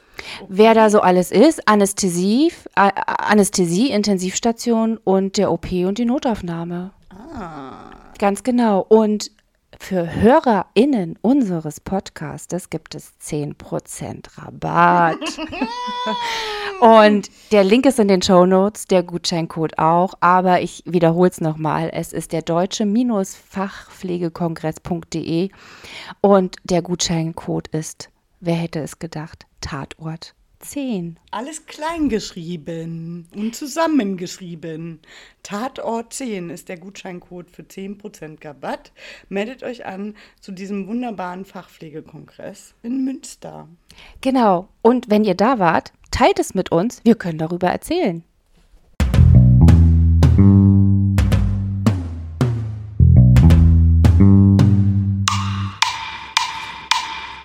Tatort Pflege.